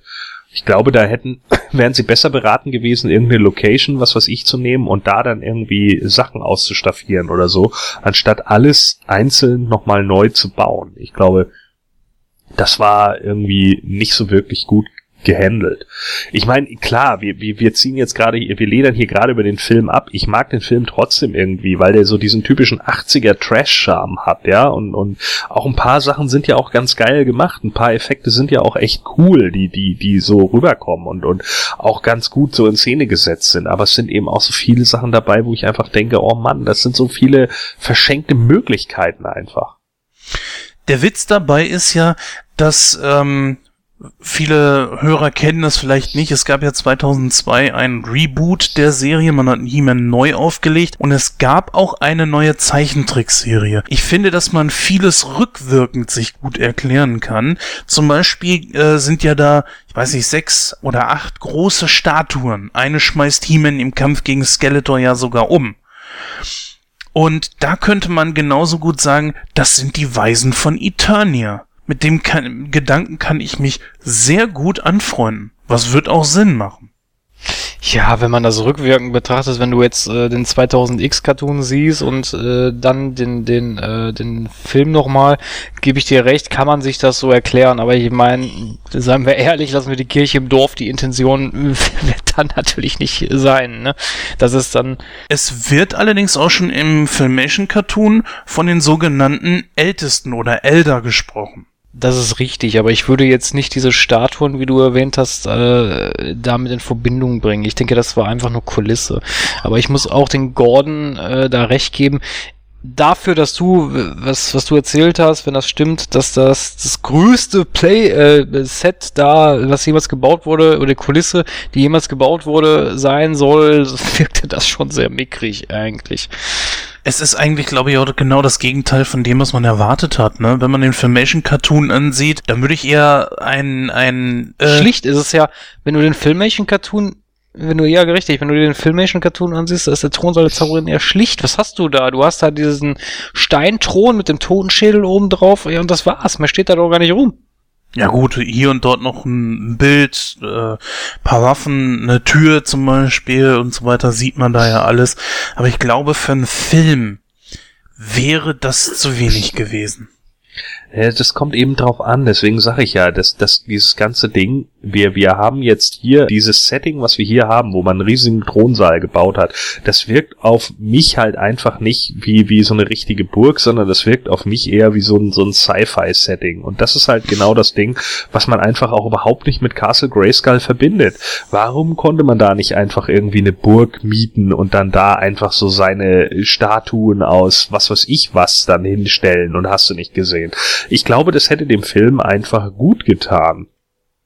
Ja, da gebe ich dir recht. Also der Wiedererkennungswert ist, ist halt in vielen Punkten nicht so geil. Es ist, ich glaube, der, der Film würde wahrscheinlich sogar besser abschneiden, wenn er nicht Masters of the Universe heißen würde. das sagen viele, ja. Ja. Ja gut, gehen wir doch noch ganz kurz auf die Sorceress ein. Ein weiterer Charakter, den wir jetzt gerade eben nicht ganz so beleuchtet haben. Das Design der Sorceress ist ja was komplett anderes als das, was wir eigentlich kennen vom Toy her. Manche Dinge kannst du wirklich nicht in einem Film eins zu eins umsetzen. Einverstanden aber dann was ganz anderes zu machen. Eine Frau in, in irgendeinem komischen weißen Kostüm, paar Kristalle auf dem Schädel und das ist dann die Zauberin von Grayskull? Nein! Ey, ich meine, das, das funktioniert doch überhaupt. Ja, also ich mochte das äh, Kostüm des Sorceress auch nicht, äh, bin ich auch ganz ehrlich. Also das, das hat mich damals als Kind schon irgendwie genervt und ich habe sie auch äh, in, am, am Anfang äh, überhaupt nicht als als selbige erkannt. Das, das ist dann erst so im Laufe dann irgendwie rausgekommen. Also das war für mich auch nicht das Kostüm, was ich mir da irgendwie gewünscht hätte.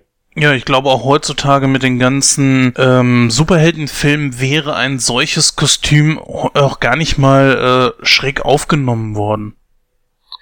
Nee, ich denke auch, dass man das auch anders irgendwie machen könnte. Man hätte ihr auch einfach irgendwie einen Helm geben können, das, äh, der dann so adlermäßig ist oder wie auch immer, ja.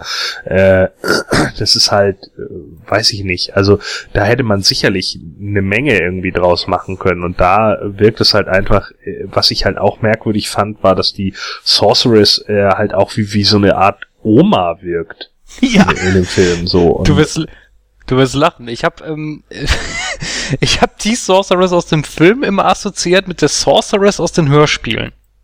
Ja, vielleicht, ja. Also, aber für mich war halt das optische, dass die Sorceress vielleicht schon eine ältere Frau ist, aber eben nicht so alt. Und äh, ich glaube, das war auch einer der Gründe, warum ich mich da auch irgendwie nicht so wirklich mit dem Charakter identifizieren konnte oder oder warum das nicht der Charakter war, den ich da irgendwie drin gesehen habe.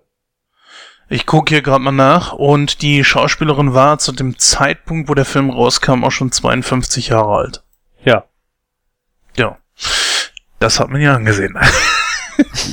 ja, also ich glaube einfach auch, dass dieses Outfit ihr dann auch nicht gut getan hat, ne? Dieses, dieses weit geschnittene und so, das wirkt halt alles so total omahaft. Genau.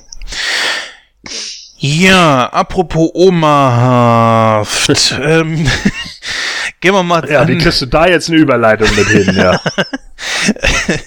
Wurde eigentlich gesagt, wo die auf der Erde sind? Mm, In Omaha. Ja, in Omaha. Ja. ja. Nein, also ja, gehen wir jetzt mal auf die Erde. Also sie müssen ja fliehen und die einzige Möglichkeit ist mit dem kosmischen Schlüssel. Und das führt sie ausgerechnet natürlich auf die Erde.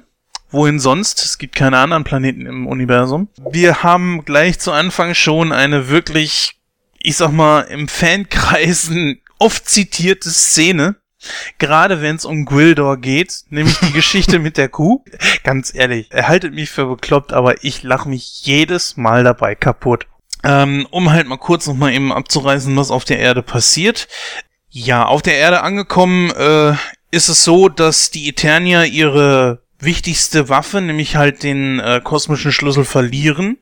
Sie müssen ihn suchen, um nach Eternia zurückzukommen, denn äh, die Zeit drängt, denn Skeletor hat es mittlerweile gewagt, die Zauberin in so eine Art Kraftfeld einzuschließen und ihre, ihre Kräfte zu rauben. Und das bedeutet also, zack, zack, zack, das Ding besorgen und dann wieder zurück nach Eternia, um mit dem kosmischen Schlüssel durch diese, dieses Kraftfeld zu kommen. Der kosmische Schlüssel allerdings befindet sich jetzt in den Händen von Julie und Kevin, zwei einheimische Erdlinge. Die beiden haben äh, eine Beziehung, was nebenher so eine kleine Story ist. Ähm, ich glaube aber, sie ist zu unwichtig, um dass man sich großartig mit ihr beschäftigt. Auf jeden Fall können, äh, ist natürlich auch Skeletor hinter ihnen her und hinter dem kosmischen Schlüssel. Jetzt sind sie irgendwie in die Hände von äh, He-Man geraten. Ähm, sie haben den Schlüssel wieder in der Hand und müssen sich vor Skeletor in Acht nehmen. Ja, jetzt sind wir auf der Erde angekommen. Einer der größten Kritikpunkte dieses Films. Könnt ihr euch erklären, mal abgesehen außer von dem Budget, warum man sich dazu entschlossen hat, ausgerechnet die Erde zu nehmen. Also du kannst das Budget da nicht äh, rauslassen, weil das ist nun mal der Grund. Aber ein anderer Grund ist natürlich, weil es einfacher umzusetzen ist. Ja, natürlich klar. Es ist auch de definitiv eine Budgetfrage gewesen. Es hätte aber natürlich auch sein können, dass man sich von vornherein gesagt hat, so um das Ganze einfach greifbarer für den Zuschauer zu machen, weil es gehen ja nicht nur Masters of the Universe Fans in diesen Film rein, dass man sich dann sagt, okay, dann lassen wir halt einen Teil äh, der Geschichte oder den größten Teil auf der Erde spielen um ihn halt für äh, das Mainstream-Publikum einfach greifbarer zu machen. Ja, dagegen spricht aber, dass du so mitten in die Handlung reingeworfen wirst. Ja, das stimmt auch wieder. Ja, ich denke halt auch, dass das einfach, es wirkt halt in dem Moment in meinen Augen, wirkt es halt einfach cheap. Ja, es wirkt einfach billig, so wenn du irgendwie äh, weiß ich nicht, gerade so diese Trash, äh, äh, diese Trash-Abklatsch Star Wars Filme und so, ja, die, die spielen ja zuhauf irgendwie dann plötzlich wieder auf der Erde oder haben dann irgendwie solche Sachen, wo man dann auf einmal auf der Erde landet, ne, und dann, oh ja, ich muss wieder zurück zu meinem Heimatplaneten, wo man sich dann auch irgendwie denkt, ja, genau, äh, du hattest keine Kohle zur Verfügung, also rennst du jetzt hier ein bisschen durch die Straßen funktioniert halt einfach in meinen Augen so nicht, weil, weil das einfach nur billig wirkt. Das ist, er erklärt das Universum nicht, in dem man da ist, und schwupps ist man in dem anderen, nämlich in unserem Universum und denkt sich, wer sind diese Leute und warum hampeln sie jetzt hier rum? Und äh, ich frage mich halt teilweise an dem Film, warum hat man das Budget, irgendwie da so einen gesamten Gitarrenladen in die Luft zu jagen? mit etlichen Gitarren, äh, die ja sicherlich auch alle bezahlt werden mussten, um das irgendwie machen zu können. Und das kann man dann alles machen, aber andere Sachen kriegt man halt irgendwie nicht gebacken. So auf so eine Szene wie diese Ballerei in dem Gitarrenladen, darauf hätte ich deutlich einfacher verzichten können, bin ich ganz ehrlich. Ist ja auch noch ein Punkt. Die Action haben wir in dem Film jetzt noch gar nicht so beleuchtet und die beginnt ja da auch erst richtig. Ja. Äh, mir fällt da so spontan sofort der Kampf He-Man gegen Blade ein. Wie fandst du den choreografiert? Ja, äh, das ist jetzt nichts Wildes, ne? Das ist kein kein übermäßig äh, grandioser Kampf. Da werden Standardschläge irgendwie ausgetauscht und äh, das ist so das, weiß ich nicht. Das ist so dieser Standardkampf der 50er und 60er, ne? Man hat hier mal einen Wirbel, man hat da mal einen Wirbel und das ist es dann.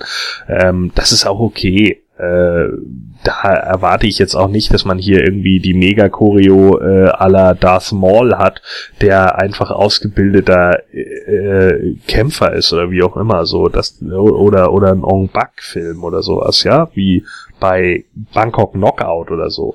Da sind die Choreos halt extrem geil und machen Spaß. Im Übrigen wünsche ich mir auch, dass so mal ein Street Fighter oder ein Mortal Kombat Film wäre wie der Film. Aber naja, so und und äh, das sind halt immer so die, die, das sind halt so die Punkte, wo ich einfach sage, nö, das, das ist für mich nicht so wichtig von, von dem Kampf her.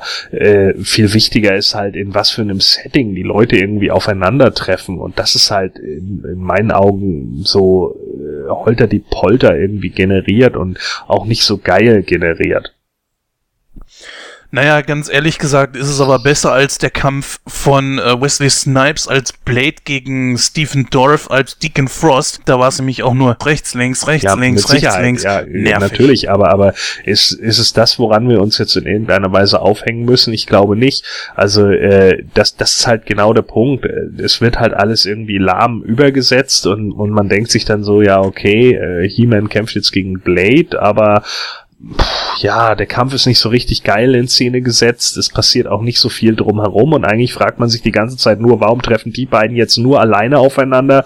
Und das ist es dann im Endeffekt. Also für mich ist das halt alles so ein bisschen komisch. Äh, es wird da irgendwie so ein Outsider-Trupp der Bad Guys losgeschickt und der Outsider-Trupps der Helden fährt da halt auch hin. Und im Endeffekt kämpfen vier gegen vier um die Macht des Universums. Ja, also äh, merkst du, was ich meine, ne? Das ist auch, äh, auch, auch von der Logik her, es ist halt einfach unrealistisch, ne? Warum sagt Skeletor nicht einfach, okay, der scheiß kosmische Schlüssel ist da, äh, ich kann auch selber da irgendwie runtergehen, also gehe ich sofort da runter. Was soll denn der Quatsch? Aber warum sollte er das äh, selber machen, wenn er das Fußvolk schicken könnte? Und wie man sieht, Blade kann ja gegen He-Man auch äh, gegenhalten. Das finde ich ehrlich gesagt sogar sehr positiv, dass ja. He-Man zwar als wahrscheinlich der stärkste überhaupt ist, allerdings auch nur in einem gewissen Maße. Das fand ich dann eher schon sogar positiv. Naja gut, das Setting, äh, was war das? Ein Yachthafen oder wo die da waren? War nicht so der absolute Bringer. Ja, und das ist halt auch alles wieder so im Dunkeln gehalten und so, ne? Es spielt sich irgendwie alles nachts ab und hast du nicht gesehen, so, das ist halt alles so komisch. Und kein Mensch auf den Straßen. Genau. Es juckt auch keinen, dass da irgendwo nachts um ein und zwei Uhr irgend so ein, so ein muskelbepackter Hühne mit übelster Vokuhila-Frisur, einem Mordsbreitschwert nachts durch die Gegend rennt. Das interessiert eigentlich auch gar keinen. Also ich habe irgendwie ein bisschen das Gefühl, irgendwie, dass diese 22 Millionen Dollar, die sie da Budget hatten, irgendwie, und das war ja in den 80ern echt eine ganz schöne Menge, habe ich irgendwie das Gefühl, dass, dass sie das einfach falsch investiert haben in den Film. Und genau deshalb ging da einfach auch so viel in die Binsen. 22 Millionen Dollar? Ja. War das nicht sogar, also es wundert mich jetzt, weil ich habe mal gehört, dass es sogar Schwierigkeiten mit der Bezahlung gab, dass Dolph Lundgren sogar äh, vom Set abhauen wollte, weil er kein Geld gekriegt hat. War das nicht so? Das kann sein, das weiß ich ehrlich gesagt nicht. Äh, ich habe das gehört, dass das bei der Fortsetzung wohl so war, dass es da Geldschwierigkeiten gab und deswegen die auch letzten Endes, äh, letzten Endes nicht zustande gekommen ist. Ja, das ist aber noch eine ganz andere Geschichte wieder. Ja, aber also dass das ja, aber dass das jetzt bei dem Film explizit war, äh, ist mir neu. Davon habe ich auch nichts gehört. Ja. Ja, nächste relevante Szene äh, ist, glaube ich, da, wo Lubik das erste Mal auftaucht. Ein nicht unbedingt unwichtiger Charakter, der auch für sehr viele Lacher gesorgt hat. Wie ich es ja vorhin schon sagte, ist das in der deutschen Synchro ein bisschen überzogen worden und man merkt in gewissen Szenen, auch im Endkampf, wo ähm, dieses Mauerstück mit dem mit dem äh, halben Auto da noch ist, dass er in einer Szene da irgendwie was sagt, aber im Grunde genommen keine Lippen bewegt. Aber da kommen wir später zu. Äh, Lubik, ist das für dich ein wichtiger Charakter, Christoph? Nein, nein, was heißt ein wichtiger Charakter? Ich weiß nicht, warum sie den da eingebaut haben. Für mich ist der total unnütz. Ähm, aber natürlich ist das ein Charakter, der den Film auch irgendwo so ein bisschen, ja, ich will nicht sagen, ja doch, sympathisch ist schon, schon das richtige Wort, weil, aber man muss es natürlich betrachten, es, es macht eigentlich keinen Sinn, weil es ist kein Comedy-Film, ja, ich, ich, äh, klar Teamen auch im Cartoon mal hier und da einen lockeren Spruch auf den Lippen und so, aber ich will da nicht so einen No-Name-Charakter sehen, der da für die ganzen Lacher sorgt. Das weiß ich nicht, das passt hinten und vorne irgendwie nicht. Ich finde, dass das als, als, als Detective da so rüberkommt, so, so grob, ah, jetzt kriegst du was mit der groben Kelle und äh, bla bla bla. Das passt nicht. das passt einfach nicht. Ich meine, es ist natürlich, ich meine, wir müssen uns nicht drum unterhalten, es ist witzig, ja. Aber vom, vom, vom, vom Setting her und von der Logik her passt es einfach nicht. Junge, wir reden hier von Brandstiftung, ja? Brandstiftung, der bösen Stiftung. Dann kommst du hier mit deiner Julian. Ja, das, das, das hört sich an wie so, wie so ein Bud Spencer und Terence Hill Film, weißt du? Ja. Wo, wo die deutsche Synchro auch irgendwie einfach irgendwelche Sprüche reingekloppt hat, die die im Original eigentlich nie gesagt haben. Und, äh, ah, weiß ich nicht, ey. Das, das ist so Overacting irgendwie da ist halt auch wieder die Frage, so man hat einmal den den äh, Comedy-Charakter für die Kinder in Gwildor, ne, und dann hat man den Comedy-Charakter für die Erwachsenen in Lubik. Ich weiß halt auch nicht, ob das dann nicht wieder one too many ist, ne, einer zu viel für für die gesamte Sache so und ähm, ja, da liegt halt irgendwie auch so ein bisschen äh, in, in, meinen Augen dann irgendwie der Hund begraben. So, Lubik taucht irgendwie plötzlich auf, was ja grundlegend auch irgendwie Sinn macht, weil er zumindest diese, dieses Versatzstück da irgendwie ist, derjenige, der, der im Endeffekt das ausmacht, was du vorhin kritisiert hast, ne? Keine Leute auf den Straßen, niemanden interessiert das, äh, dass da irgendwie ein Typ in, in, in, in ja, kurzen Hosen und in, mit einem breiten Schwert rumläuft. Und er ist ja im Endeffekt dieser Charakter, der dann irgendwann sagt, was ist hier eigentlich los, ne? Was, was geht hier ab? So, äh, das ist ja so ein beliebtes Stilmittel irgendwie, mit, mit dem der Polizist, der, ne, der, im Horrorfilm ist das ja nun hunderttausendmal der Charakter, ne? Der Polizist, der erstmal nichts glaubt, nein, Freddy Krueger lebt nicht, nein, Jason Voorhees lebt nicht mehr, nein, Chucky existiert nicht, bla. Das haben wir ja jedes Mal, bis sie dann eines Besseren belehrt werden, ne? Und sich dann auf die Seite der Helden stellen, so. Und so ähnlich ist es da natürlich auch. Und ja, ist, ist halt einfach so ein Standardcharakter, ne, der dann irgendwie da mit drinne steht, dass der dann natürlich auch mal den ein oder anderen äh, pfiffigen Spruch haben muss oder haben sollte. Äh, fehlt eigentlich nur noch, dass er noch Sportsfreund sagt. So, das ist halt ganz normal. Ja, ein Stilmittel für Horrorfilme, da gebe ich, da gebe ich dir recht, aber in dem Film, ich weiß nicht. Ich meine, ich gebe dir recht, dass, dass vielleicht dass es Sinn macht, dass da immer einer ankommt und sagt, was, was geht hier ab?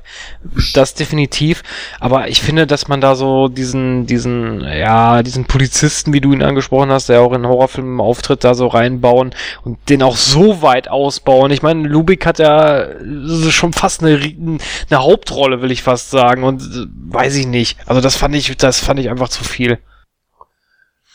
Ja, Lubik ist halt ein Charakter, über den man schon streiten kann. In Fankreisen allerdings hat er Kultstatus erreicht. Ja, also ich konnte sehr gut mit ihm leben. Er hat den Film für mich interessanter gemacht. Definitiv.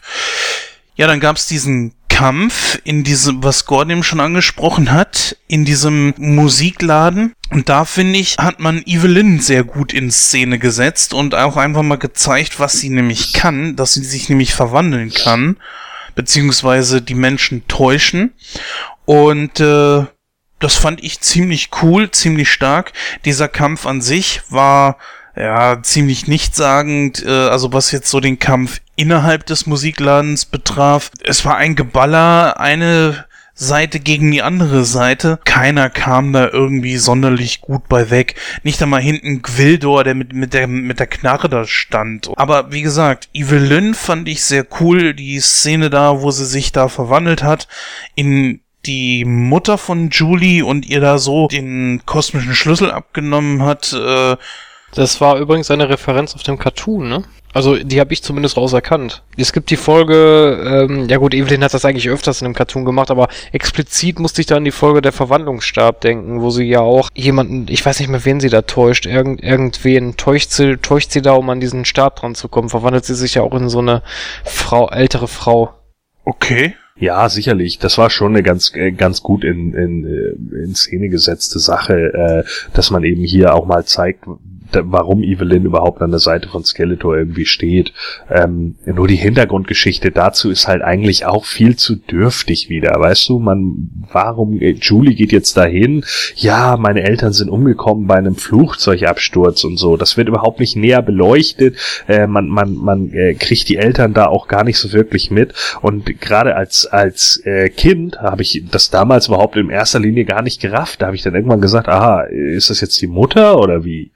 So, das war für mich halt nicht, nicht so wirklich eindeutig, ne? Aber gut, ich meine, als ich den Film gesehen habe, war ich auch irgendwie neun oder zehn. Ist halt auch so ein bisschen depressives Geplänkel dann irgendwie, ne?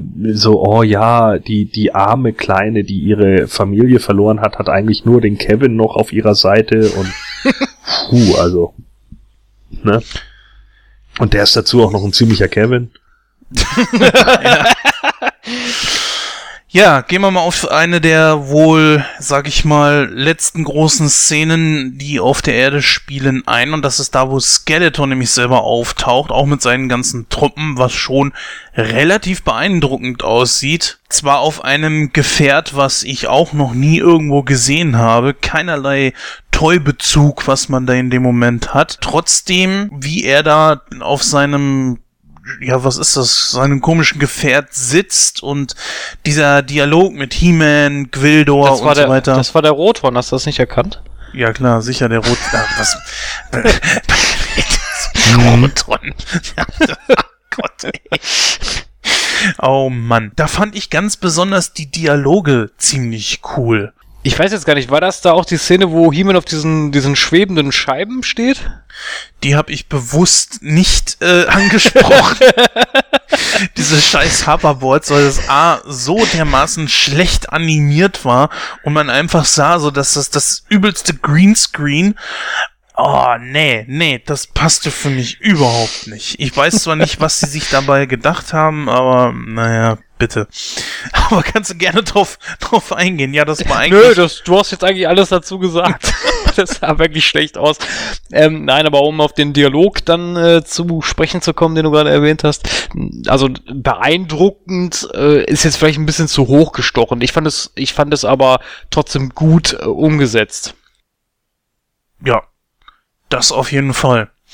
Ähm, wie gesagt, die Dialoge zwischen Grildo und Skeletor, ich würde nie einem Subjekt wie dir dienen und so, ist, waren gar nicht mal so schlechte Dialoge und äh, das war auch ein Punkt, wo ich sagen würde, mit einer der stärksten Momente des Films. Generell so die Dialoge auch. Skeletor Evelyn, ne, von wegen, er darf nicht äh, sterben, äh, sonst würde er zum Heiligen werden und sowas, also He-Man. Finde ich ziemlich cool auch wieder so eine kleine Sache, die man überhaupt nicht gezeigt hat, nämlich hier in einer Szene, ähm, wo Skeletor auf dem Thron von Grayskull sitzt und Evelyn vor ihm steht und äh, irgendwie die beiden schon intime Berührungen austauschen und ähm, da weiß man auch nicht so richtig, ist, läuft da was zwischen den beiden oder was ist da? Das wird überhaupt nicht äh, großartig thematisiert.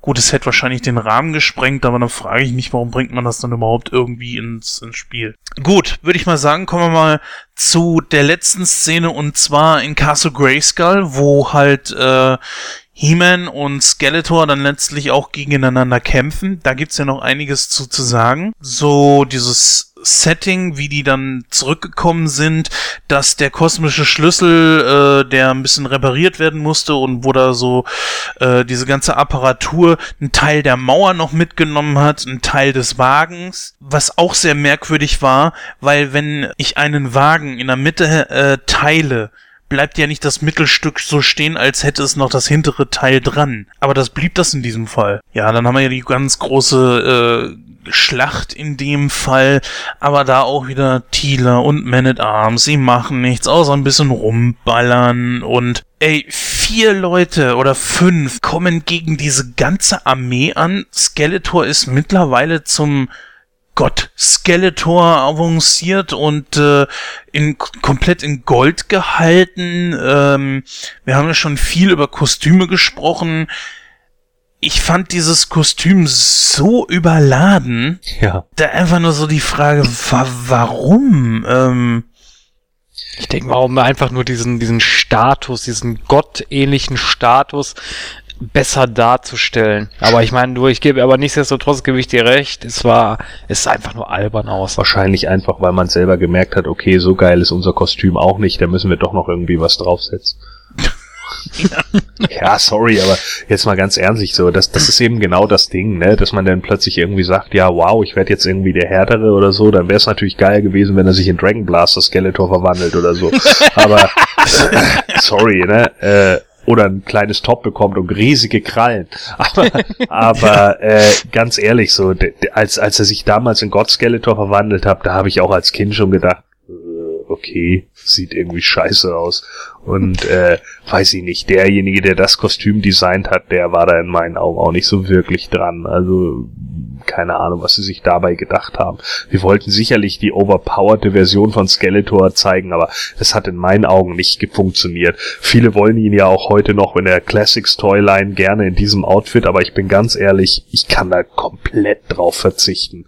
Also dieses Outfit brauche ich absolut nicht. Richtig genial wäre es ja gewesen, wenn er sich in Hordak verwandelt hätte. Ja. Ja, so ein paar äh, ähm, Elemente von der Horde sind ja sogar zu finden. Zum Beispiel am Helm, das sieht ja schon aus wie Fledermausflügel. Aber ähm, gut, nichtsdestotrotz sind also wahrscheinlich alle der gleichen Meinung, dass dieses Outfit einfach nicht so sonderlich toll aussah. Es hat sich ja letzten Endes auch gezeigt, dass es äh, wahrscheinlich auch ein bisschen zu schwer war, denn ähm, Anthony DeLongis, der den Blade gespielt hat, war ja auch derjenige, der in das Skeletor-Kostüm geschlüpft ist, wenn es darum ging, dass äh, dass dieser Charakter kämpfen sollte. Und ganz besonders im Endkampf, wo Skeletor äh, gegen He-Man kämpft, steckt Frank Langella unter dem Kostüm. Und da jetzt auch mal so abschließend die Frage, wie gefällt euch denn der Endkampf zwischen He-Man und Skeletor? Ja, also ich fand den Weiß ich nicht. Also ich fand ihn schon ein bisschen billig irgendwo. Also ich habe, ich habe, ich hätte da ein bisschen mehr ähm, Inter Interaktion von den beiden Charakteren erwartet, weil es wirkte so ein bisschen, also wie du schon sagtest, es, äh, man merkt das auch richtig, dass das Kostüm zu schwer war. Vielleicht hatte Frank, Lag ähm, doch äh, Frank Lagella Ach nee, gar nicht wahr. Der ähm, Anthony, Anthony, genau. Anthony den Longest nicht so die Bewegungsfreiheiten. Also man, mer man merkt das zum Beispiel, be bestes Beispiel ist eigentlich ähm, Michael Keaton in der in dem Batman-Kostüm von von ähm, von Tim Burton. Das war ja auch damals so dermaßen schwer, dass er sich gar nicht vernünftig bewegen konnte. Und hier siehst du, dass hier ist es ähnlich, ja deswegen kriegst du auch kein, keine vernünftige Choreografie da zustande, weil, weil wie, wenn du dich nicht vernünftig bewegen kannst, ist es halt schwierig, ne? Ja, und vor allen Dingen da ist es dann nämlich natürlich auch wieder der Abfuck schlechthin, weil du hast in dem Moment halt das große, große Ding, yeah, ich bin jetzt God Skeletor. Und ich krieg trotzdem irgendwie voll von dir aufs Maul, weil, keine Ahnung, ne, ich einfach ein Spaten bin und mich nicht richtig bewegen kann in dem Ding. So, haha, ich hab jetzt hier die Mega, oh, verdammt! So, ja, ja, Mensch, du bist ja cool. So, und das ist halt auch ein ganz großes Problem einfach in dem Moment. Da wurde halt auch nichts gezeigt. Da ist halt auch genau die Sache. Ähm, hier dann auch wieder so, ja, He-Man schreit nochmal I have the power, aber man sieht nichts wirklich dazu, so, es wird nicht mal, nicht mal ein, ein Cartoon-Effekt irgendwie dazugelegt mit irgendwelchen Blitzen oder sonst irgendwas, dass er tatsächlich irgendwie die höhere Kraft von Grayskull nochmal bekommt oder sowas, das hätte man noch gut machen können. Und das fehlt halt zum Beispiel auch wieder. Ja, nicht ganz. Als er dieses, das Schwert da aus ähm, dieser Halterung an dem an dem äh, Grayskull-Thron ähm, rauszieht Ja. und dann sagt, I have the power, leuchtet das ja schon mal. Ja, Also es ist zumindest schon mal eine große Hilfe, wenn da sind die äh, LEDs angegangen, meinst du? ja, ja, genau. das ist schon cool, ja. Ja. Nein, aber ich meine, guck mal, weißt du, er zieht das da raus und so. Warum hat man das nicht ein bisschen mehr in Szene gesetzt? So, warum zeigt man da nicht vielleicht auch irgendwie, dass dann in dem Moment so diese Kraft von Grayskull nochmal von den Wänden irgendwie auf das Schwert übergeht? Das wäre doch wirklich nur mit Zeichentrick machbar gewesen. Das haben sie doch bei Skeletor auch gemacht mit seinen Lasersachen. Das ist doch alles nur Zeichentrick. Äh, es ist ja nicht nur das. Es ist auch die Art und Weise. Sie haben Skeletor jetzt eine Macht gegeben, wo man sich sagen würde, okay, wenn er jetzt gottgleich ist, wozu braucht er dann noch einen Kampf mit, mit dem Stab gegen He-Man? Wozu? Und wie soll He-Man ihm die Macht jetzt wieder abnehmen? Aha, indem er seinen Stab zertrümmert. Indem er einen Stein wirft. Indem er einen Stein wirft, ja. ja, aber da- das, das fand ich wirklich blöd umgesetzt. Ich meine, was soll das? Da fällt dir nichts anderes ein, als wie, dass er den Widderstab zerschlägt? Kommt, Leute. Ernsthaft, das war doch Panne, oder? Tja. Naja, aber gut, ich meine, andererseits ist das eigentlich auch eine kleine nette Referenz an den Cartoon, weil wie oft ist es da auch passiert, dass He-Man einfach nur irgendein Artefakt, sei es auch der Widerstab oder die Doppelstreitaxt genommen hat und die kaputt gemacht hat und Skeletor dann da stand, Scheiße, He-Man, du hast mich besiegt. Erinnert immer so ein bisschen an den Joker aus Batman 89, ne? Meine Ballons. Das sind meine Ballons. Ballons, ja. Da aber Bob, war's gut. Kanone. So, ja, kommen wir mal zum Ende. Äh, es gibt noch die Schlussszene, da gibt's nicht mehr viel. Julie äh, und Kevin kehren wieder auf die Erde zurück. Ähm, alle sind irgendwie ein bisschen mehr oder weniger mit Goldflitter und, und äh, schlechter Goldfarbe bemalt. Die Schlussszene ist halt eben die, dass äh, Gwildor weise vorausgesehend Kevin und Julie in die Vergangenheit der Erde geschickt haben, nämlich ge geschickt hat, nämlich genau zu dem Zeitpunkt, wo äh, die Eltern von Julie zu diesem äh, Wochenendtrip dort aufbrechen wollen und sie verhindert das. Dann gibt's noch eine kurze Szene, wo wir sehen He-Man, äh, der vor, so cartoonmäßig halt, vor Castle Grayskull steht, I have the power, schreit das Schwert in die He Höhe rück, äh, rück, äh, das Schwert in die Höhe ragt, ja, dann fängt's an zu leuchten, der Film ist vorbei. War das jetzt wirklich ein würdiger Abschluss dieses Films oder wie seht ihr das? Ja, vor allen Dingen so richtig erklärt wird ja auch gar nicht, warum jetzt auf einmal Julies Eltern und so wieder leben, ne? Er hat sie in die Vergangenheit Ja, versetzt. ja, man- er hat sie in die Vergangenheit transportiert und so, ja, aber das ist halt auch so, boah, ne? Das Also- ist auch so, boah. Ja, das ist halt so Deus Ex, ne? Ja, Mensch, oh, wir haben hier das, das traurige Mädel, das wir überhaupt nicht richtig aufgebaut haben und jetzt geben wir ihm die Eltern wieder. Oh ja, das ist ein Happy End, das ist ja nett. ja, sorry. Also, ja, weißt du, man baut das Drama auf, um es dann mit der Deus Ex Machina zu beenden. Oh, boah. Das Problem an der Geschichte ist ja einfach, dass zu viele Türen aufgemacht wurden Ja. in diesem Film. Man hätte sich dieses Ganze auch einfach sparen können. Wenn man schon Julie und Kevin, ähm, ja gut, He-Man und seine Freunde landen nun mal auf der Erde. Dass sie irgendwie mit Einheimischen halt äh, zusammenstoßen, ist ja okay. Dann sind es jetzt diese beiden, ja. Aber keine Sau interessiert sich dafür, dass Julie jetzt weg möchte, dass die beiden Schwierigkeiten haben mit ihrer Beziehung und keine Sau interessiert das, dass äh, die Eltern von Julie halt ähm, tot sind und warum. Ähm, es ist nur eine ne kleine nette Nebenhandlung, allerdings hat es einfach zu viel Raum eingenommen, was man lieber hätte nehmen sollen, um Eternia zu erklären, Charaktere zu etablieren oder vielleicht äh, Storyplot, ach Quatsch, ähm, ähm, um Logiklöcher zu schließen. Ja. Ja, was dann halt noch erwähnenswert ist, äh, dass es verschiedene Anzeichen gab von, also es waren noch verschiedene andere Dinge geplant. Unter anderem sollte, glaube ich, da äh, würde ich das Wort gerne an den Gordon geben, der da, glaube ich, mehr zu sagen kann. Shira sollte doch auftauchen, oder? Äh, aha. ja, ich verweise das jetzt gerade an dich, weil ich im Quartett gehört habe, dass du da ein bisschen was drüber erzählt hattest. Ja, nee, nee, Moment. Also es war ursprünglich so, dass äh, William Stout hatte unglaublich viele Sachen für den Film gezeichnet und hatte auch riesige Monster gezeichnet und so weiter und so fort, weil er die, er fand das Universum unglaublich geil von Masters of the Universe.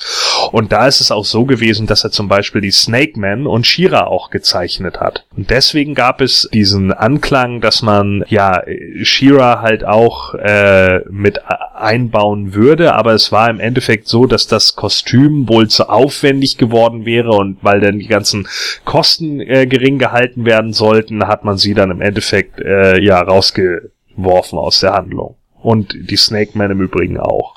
Aber so richtig jetzt irgendwie schon so ein Grundkonzept oder jemanden, der auch dafür gecastet wurde oder sowas, das gab's alles nicht. Wir haben heute viel drüber gesprochen. Mich persönlich würde es mal interessieren. Ich meine, vielleicht hat keiner von uns hier jetzt gerade der Anwesende die Antwort darauf. Aber was kann denn ein solches Kostüm kosten? Wenn man ein, ein Budget hat von 22 Millionen, wird doch nicht gerade ein Kostüm irgendwie 100.000 Dollar verschlingen, oder meinst du doch? Das ist doch das mal nichts. Weißt du, weißt du, wie, wie teuer das Catwoman-Kostüm war? In Tim Burtons Film? Keine Ahnung. Das, das Kostüm alleine hat schon fast eine Million gekostet. Was? Okay, dann habe ich nichts gesagt.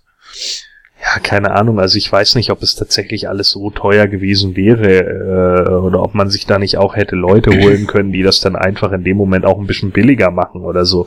Das ist halt immer die Frage. Es kommt halt auch drauf an, aus welchen aus welchen Sachen irgendwie äh, ja die die einzelnen äh, Teile gemacht sind oder sowas. Ne, das hat ja auch manchmal irgendwie damit zu tun oder so.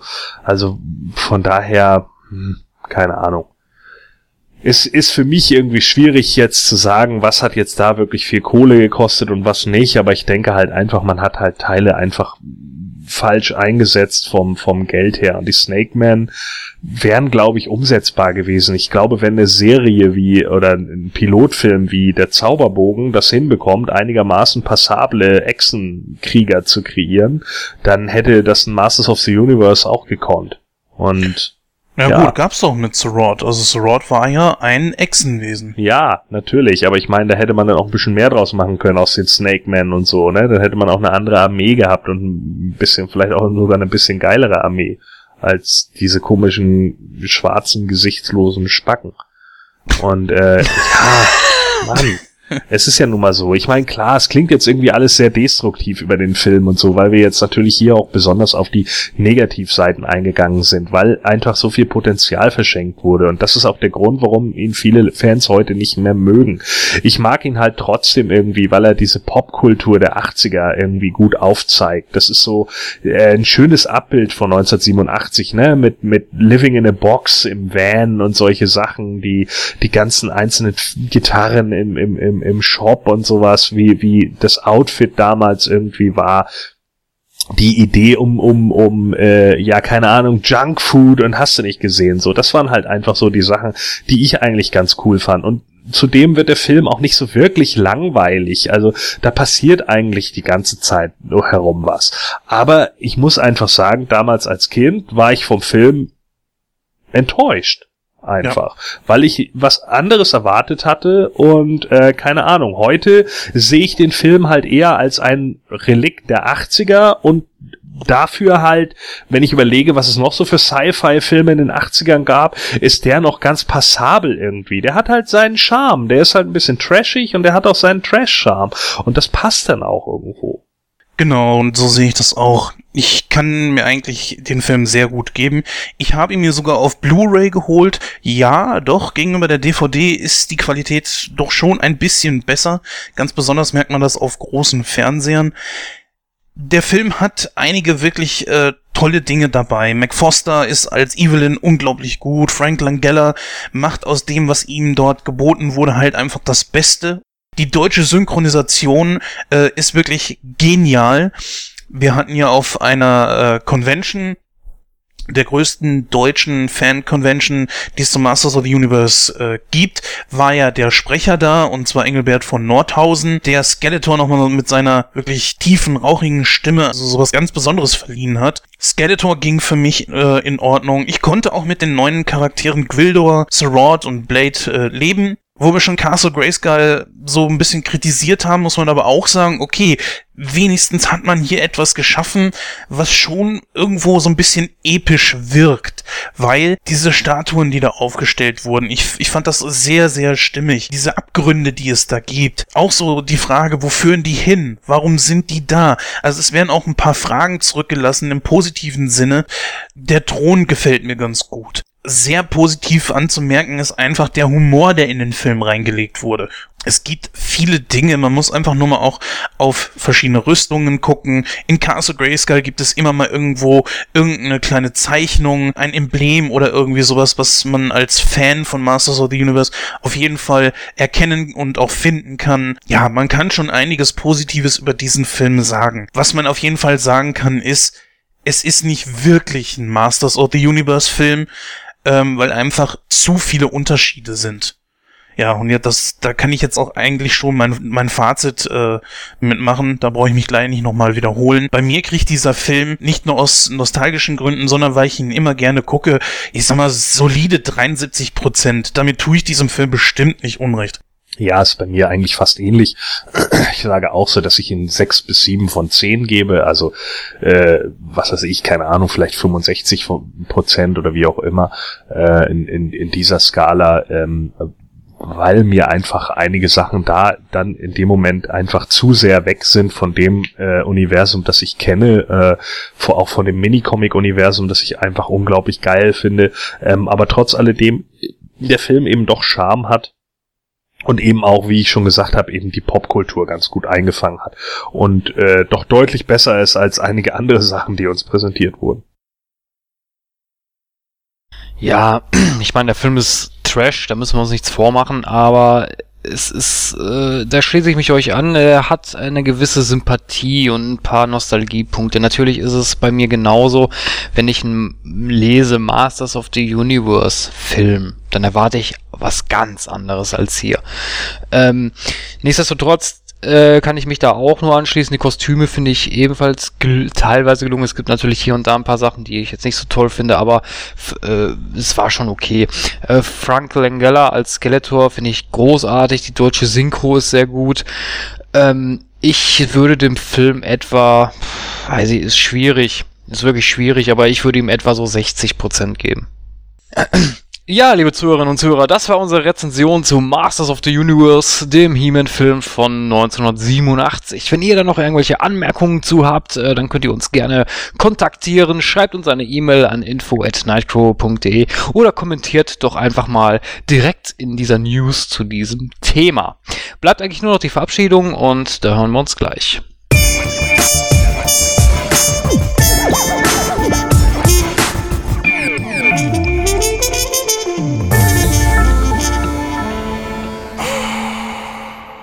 Ja, liebe Zuhörerinnen und Zuhörer, das war die 50. Ausgabe von Nightcrow. Äh, wir bedanken uns recht herzlich, dass ihr ähm, wieder dabei wart. Äh, war wirklich ein schönes, interessantes Thema für uns äh, Kids der 80er. Äh, natürlich immer wieder toll über He-Man und äh, diverse Sachen, die es damals gab, zu diskutieren. Äh, es macht mir immer wieder eine Freude, da bei diesen Diskussionen dabei zu sein. Ja, gerne könnt ihr uns natürlich wie immer in iTunes bewerten, wenn ihr das mögt, denn jede positive Bewertung hilft hilft uns, unsere Position in iTunes weiter zu verbessern. Natürlich könnt ihr auch unsere Social Medias wie Facebook und Twitter im Auge behalten. Ähm, dort gibt es auch immer wieder äh, mal interessante Neuigkeiten, die wir berichten und äh, da könnt ihr natürlich auch aktiv an Diskussionen teilnehmen. Ja, ich verabschiede mich dann bei der Macht auf bei der Macht auf Grayskull, wollte ich gerade sagen. Ja. Ja, Grayskull bei der Macht dabei. ja. Auf Wiedersehen. Ja, ich kann heute leider nicht ganz so kurz treten, wie ich es äh, sonst gerne mal versuchen würde, denn man kann zu der ganzen Geschichte noch einiges sagen. So, äh, was ich eben nämlich sagen wollte und vergessen hatte, war, es sollte ja eine Fortsetzung zum Masters of the Universe geben. Wir werden in der nächsten Ausgabe genauer drauf eingehen. Und zwar auf den Film Cyborg eigentlich sollte ja Masters of the Universe, wie gesagt, eine Fortsetzung erhalten. Das wurde allerdings nichts und das Setting und gewisse Kostüme wurden dann für äh, diesen Film Cyborg wiederverwendet. Und wir widmen uns dann ein bisschen diesem Film in der nächsten Ausgabe. Also so eine Art quasi Fortsetzung, die es aber eigentlich nicht ist. Dann, ähm, was Masters of the Universe betrifft, ähm, möchte ich gerne auch noch äh, euch Planet Eternia ans Herz legen. Das ist die deutsche, die größte deutsche Webseite, die es zu diesem Thema gibt. Dort gibt es etliche Rezensionen, Reviews und was weiß ich noch alles, teilweise auch von mir, teilweise von Christoph oder auch hier vom Gordon. Ähm, da könnt ihr euch eindringlich über alles, was ihr wollt vom Masters of the Universe informieren, euch vielleicht auch im Forum anmelden, mit anderen Fans diskutieren und, und, und, und, und.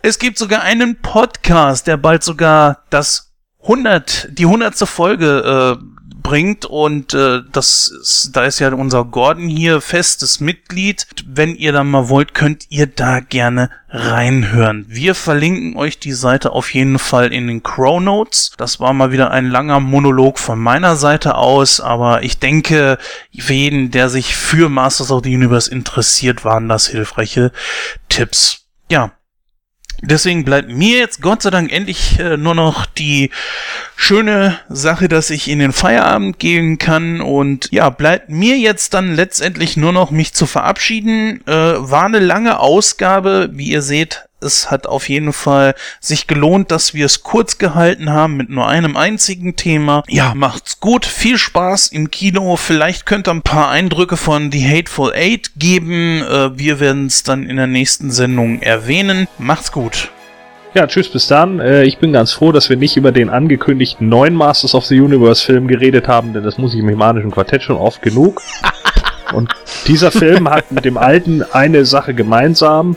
Denn meine Begeisterung für diesen Talk über den neuen Film ist einfach zu karg. Ich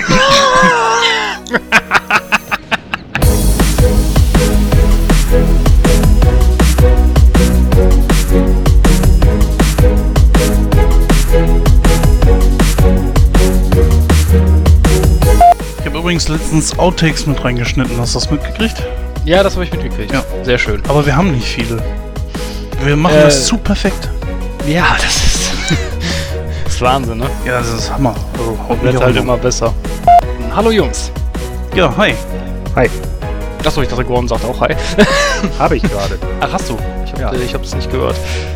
Okay, äh, warte, dann mache ich die Einleitung einfach normal. Dafür sind wir ja Profis. Hallo und herzlich... Ne. Gordon ist weg. Hallo? Ja, hallo. Ah, da ist er wieder. Ja. Ihr wart irgendwie weg. Skeletor magischen, magisch erschaffenem Kraftfeld, leck mich doch am Arsch, Mensch, ähm, erschaffenen Kraftfeld festhängt und er Sing es ihre nochmal, sag es nochmal. ja. Wie fandst du den Korrigo... Oh, ich und dieses Wort. Choreografiert. Ja, ja, das werde ich nicht... Ich versuch's mal. Wie fandst du den Choreografie... Mhm, sehr gut, Jan. Ich wünsche euch einen schönen Kinotag beim... Ach Quatsch. Was ist das für ein Schwachsinn?